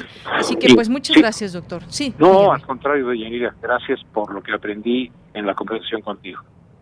Pues eh, muchas gracias, siempre agradecidos en este espacio con usted por su amabilidad y su conocimiento que, que nos ayuda también a seguir las noticias a nivel nacional y en este caso a nivel internacional porque pues las escuelas están en todo el mundo y cada país ha tenido distintas realidades. Doctor, muchas gracias. Gracias a usted. Hasta luego. Hasta luego. Un abrazo, doctor Manuel Gilantón.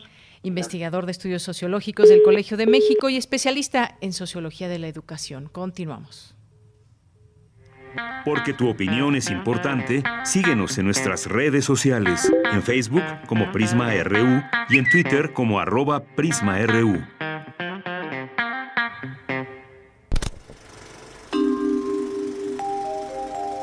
Cine Maedro.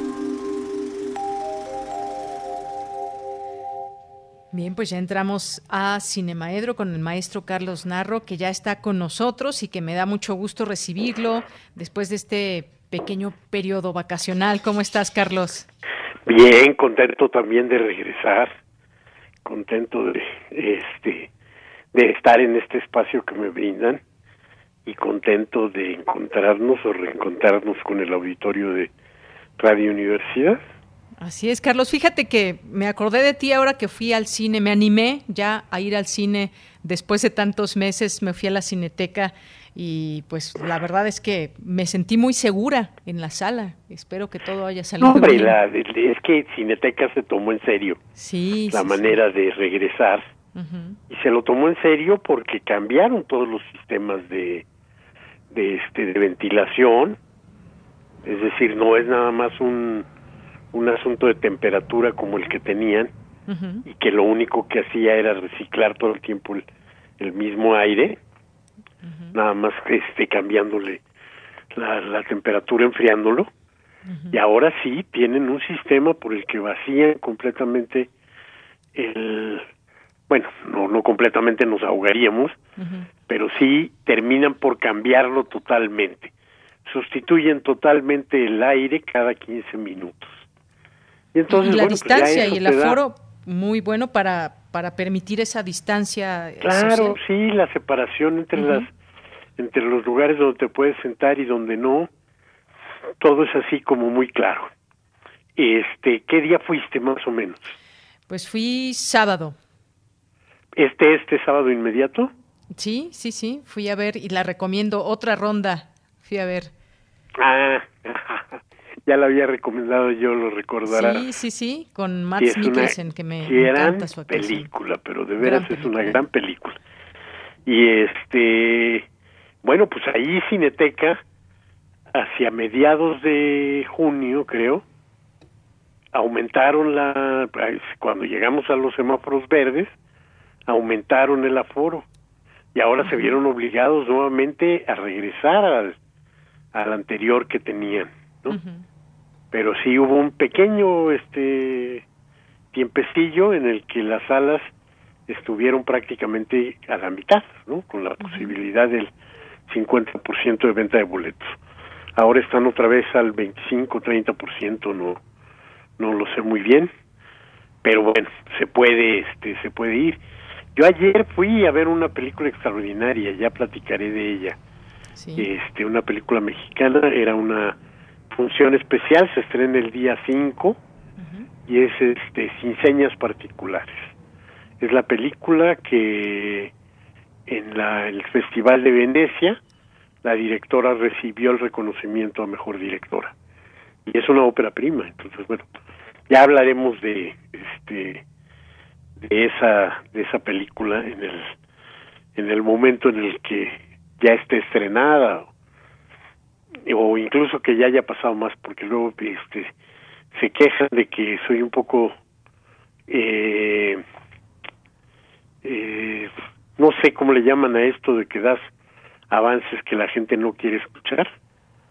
El spoilers le llaman no que soy un poco dado a los spoilers y entonces yo les digo bueno pues yo cuando voy a ver Romeo y Julieta ya sé en qué va a terminar sé en qué empieza sé, pero bueno hay gente que piensa que hay que tener en, en secreto toda la trama y demás entonces bueno pues hay veces que este mejor mejor no las comentamos para no eh, romper ilusiones de quienes quieren permanecer sin ningún conocimiento.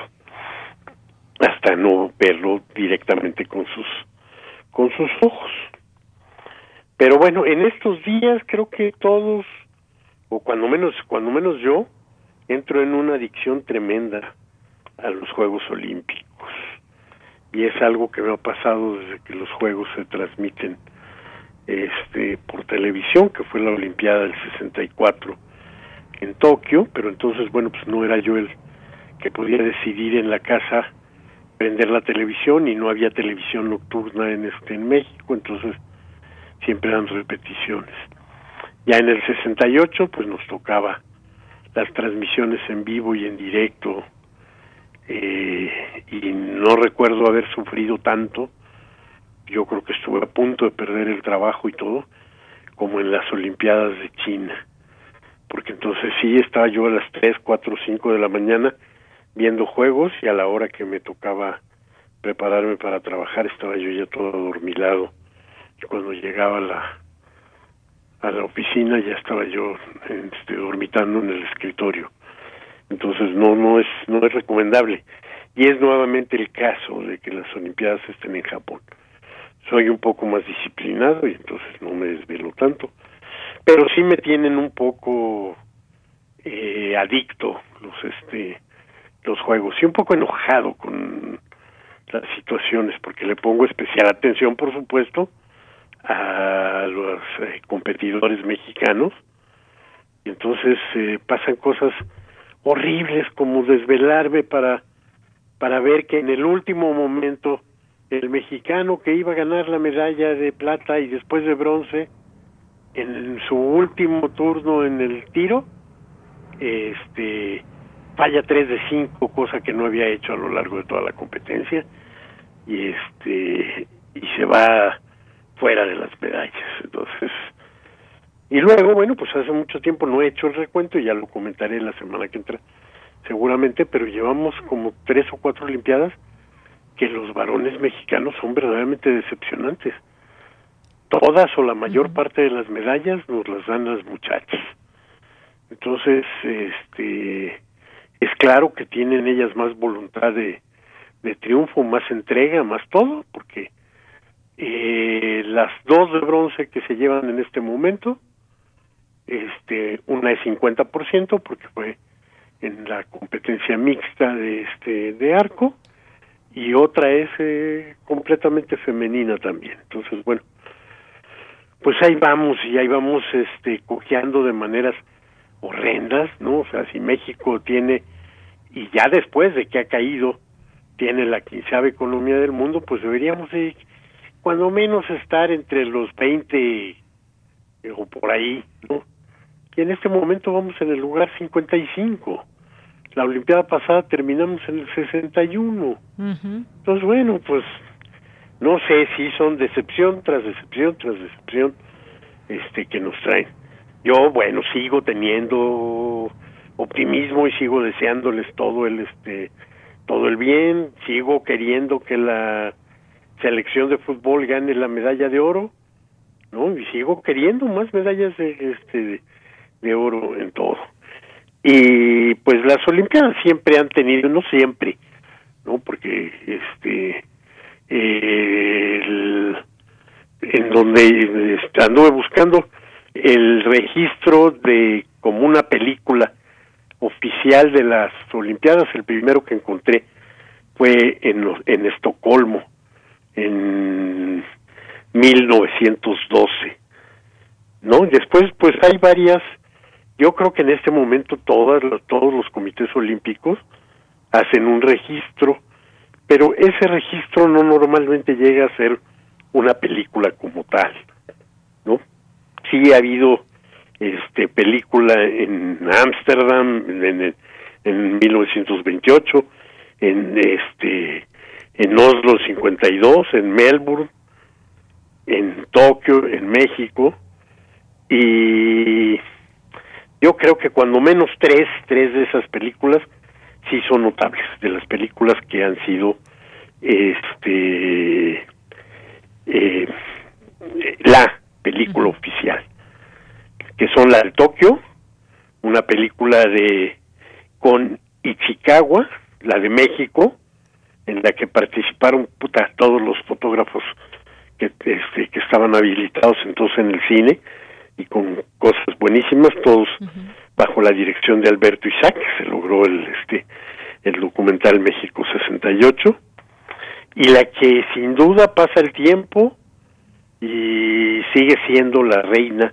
de las películas olímpicas, que es Olimpia, la película de 1936 de la Olimpiada de Berlín, una película nazi, hay que aclararlo, ¿no? Pero que de veras es una joya de la este de la estética, una joya del lenguaje cinematográfico, una joya del documental, dirigida por Lenny Riefenstahl y una película que pues, es eh, un poco difícil, pero sí la consigue uno, que siempre valdrá la pena este verla.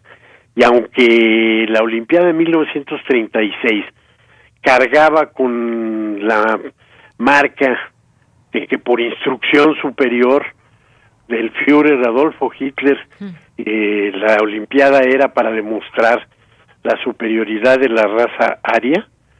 Eh, el capítulo que le dedica este Leni Riefenstahl al cuerpo es fundamentalmente válido, ¿no? Porque no es sobre la raza aria, sino es el, el goce mismo y el disfrute, el análisis de lo que es nuestro aparato de movimiento y de este subsistencia que es nuestro nuestro cuerpo. Extraordinaria película. Y sin embargo bueno pues también después se han hecho un montón de películas que tienen que ver con, con temas olímpicos.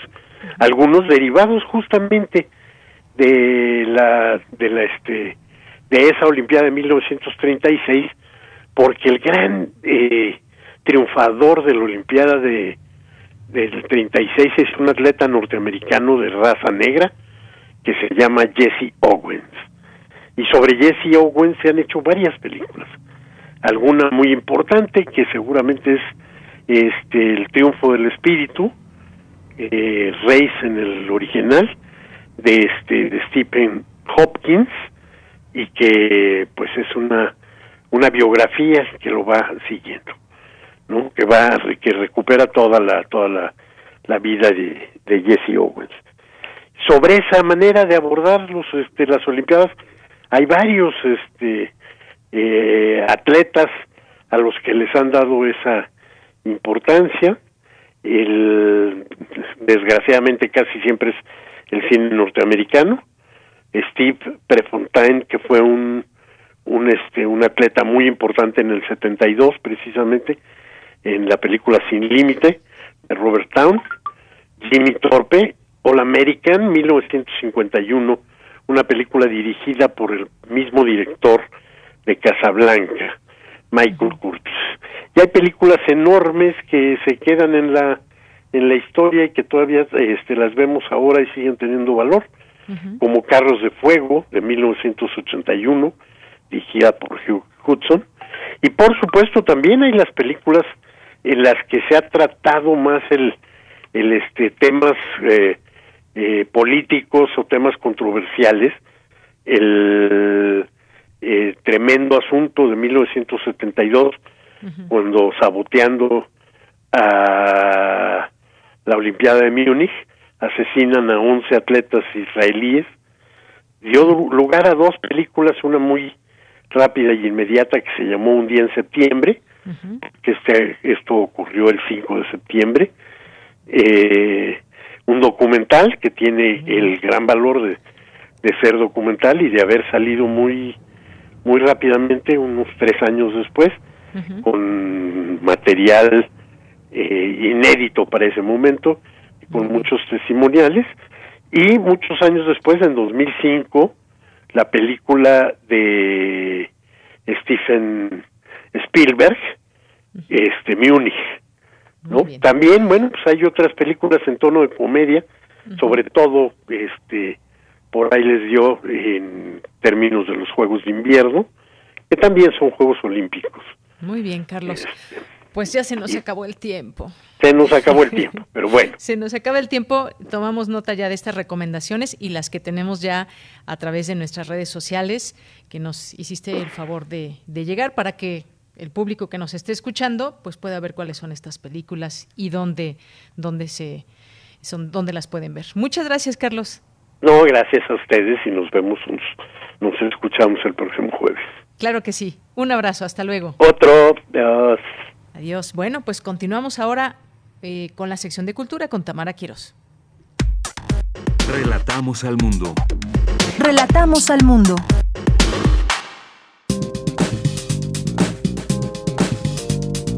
Cultura RU. Tengo que decirlo como está escrito. No, no se puede. Yo tengo que meter mis chistes. Porque eso es lo que viene a ver el público. ¿O tú crees que vienen, hoy por lo que escribió esta niña? Claro que no. El público viene a verme, a mí, a mí, a verme y a oírme.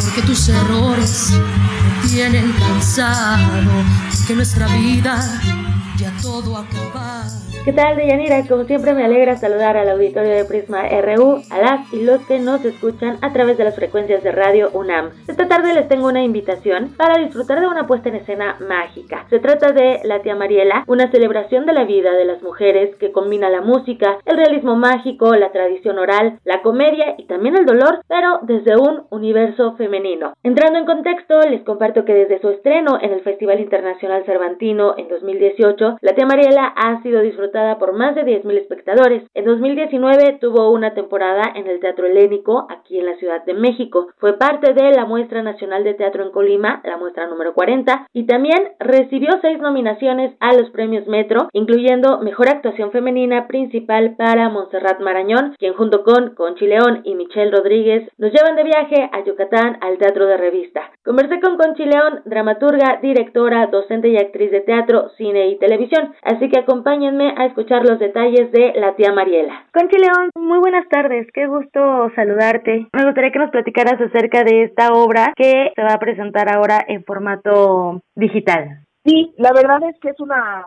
versión maravillosa que me siento muy orgullosa de compartir con los espectadores porque está hecha por el gran cineasta y director de teatro que es Francisco Franco. Entonces tiene ahí un guiño eh, cinematográfico muy interesante. La obra de teatro se grabó en marzo en Guadalajara, en un teatro. Es decir, es, una, es un video muy cuidado eh, por profesionales y la verdad es que quedó maravilloso. Oye, ¿cómo surge esta obra? Se ha presentado en diversos escenarios, en esta ocasión, bueno, será en otro formato, eh, pero me gustaría que nos platicaras acerca de la dramaturgia de esta puesta en escena. Sí, pues mi teatro surge a partir de testimonios, a partir de personas reales que yo eh, tomo como inspiración para jugar con la ficción. Y la tía Mariela, pues son mujeres que conocí, mujeres secretas en la familia, historias de mujeres que sufrieron violencia, pero en otro tipo de violencia, porque hablamos mucho de la violencia física, pero de la violencia emocional, económica, psicológica que sufren las mujeres. Los formatos de violencia han cambiado con, con todo el tema de las redes sociales y la obra habla de eso, realmente el hecho de decir que son nuestras tías es la manera en que yo encontré desde la dramaturgia de acercarnos a estas mujeres, porque es muy lamentable, pero creo que el 80% de las mujeres estamos emparentadas por la violencia que hemos sufrido alguna vez. Por eso eh, siempre recurro al humor y a veces hasta el autoescarnio y en este caso Francisco Franco le dio todo un tratamiento de lo yucateco. Hay 10 canciones yucatecas desde Armando Manzanero hasta Guti Cárdenas para que los espectadores se acerquen más al discurso de la obra y a estas mujeres y se sientan parte de su familia. Claro, justo es lo que te decía, ¿no? Antes de iniciar esta conversación, que a mí me gustaría tener, o creo que muchos tenemos a una tía Mariela, y a través de estos cuadros escénicos, pues podemos disfrutar de la música, de coreografía, de toda esta magia y color que nos regalas a través de la puesta en escena. Conchi, ¿quiénes te acompañan en este proyecto? Anteriormente estaba Alejandra Ley, y bueno, ahora veo que Michelle Rodríguez se une al elenco. Sí, estamos muy contentísimas eh, Michelle Rodríguez es una gran actriz, cantante, estandopera, bueno, ahora está triunfando en el cine con Te llevo conmigo, que es una película maravillosa y donde la podemos ver en otra faceta como actriz. Es una actriz con la que queríamos trabajar desde hace mucho tiempo. De hecho, originalmente en la puesta en escena eh, queríamos que estuviera Michelle, pero por motivos de agenda no se pudo. Y ahora, eh, pues bueno, renovamos el elenco, ya sabes que son mutables los elencos. Lo, único bueno es que la única que no es mutable soy yo porque soy la autora, ¿no?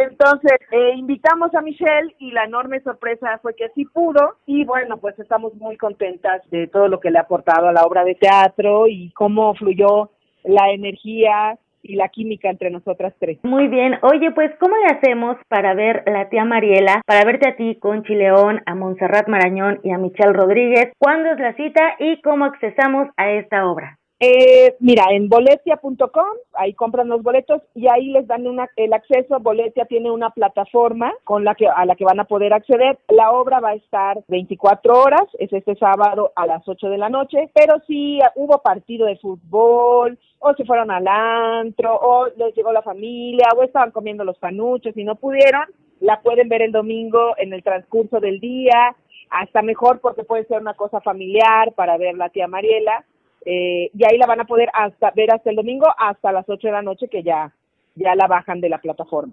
Eso, muy bien. Conchi León, yo estoy segura que la gente que se acerca a esta obra lo va a disfrutar y lo va a agradecer. Es un apapacho al corazón. Muchísimas gracias por tomar la llamada, por tu tiempo y por platicarnos de esta maravillosa puesta en escena de la cual eres escritora. Ay, no, muchísimas gracias a ti porque me emociona mucho cuando son mujeres las que me entrevistan, porque sabemos que tenemos que tomarnos de las manos y hablar de estos temas y ser sororas y conocernos y contar nuestras historias. Entonces te agradezco muchísimo que, que compartas que vamos a hacer la tía Mariela para, para todo el mundo. Sin duda, aquí siempre hay espacio y por supuesto sororidad y también pues el reconocimiento a tu trayectoria, a la trayectoria de las personas que te acompañan también por supuesto. Y pues nada, muchísimas gracias, un abrazo muy fuerte. Un abrazo, hasta luego. Ella fue Conchileón, dramaturga, directora, docente y actriz de teatro, cine y televisión, dramaturga de la tía Mariela. No se la pierdan este sábado 31 de julio a las 20 horas, 8 de la noche. Estará disponible durante 24 horas con su código de acceso. Para más información pueden seguir las redes sociodigitales de arroba 1111 Producciones. También estamos en Twitter como arroba PrismaRU. A mí me encuentran en arroba tamaraquiros-m. Por hoy me despido, regreso el próximo lunes con más alternativas artísticas y culturales. Que tengan excelente fin de semana. Deyanira, hasta lunes. Hasta el lunes, Tamara, y nosotros nos encontramos el día de mañana en punto de la una de la tarde. Gracias por su atención, gracias a las personas que nos siguen escribiendo, como Armando Cruz, eh, cómo consultar, dice las recomendaciones de cine en sus redes. Ahorita, ahorita te las mandamos directamente, Armando, para que tengas la oportunidad de elegir. Y también, pues, gracias a todos ustedes que nos escuchan, a Leida a la vez, también aquí que nos escribe. Y nos despedimos ya Llegamos a las 3 de la tarde. Gracias allá a la producción, a Rodrigo Aguilar, en los controles técnicos a Manuel Silva. Aquí en el micrófono se despide de Yanira Morán a nombre de todo el equipo. Que tenga muy buena tarde y muy buen provecho. Hasta mañana.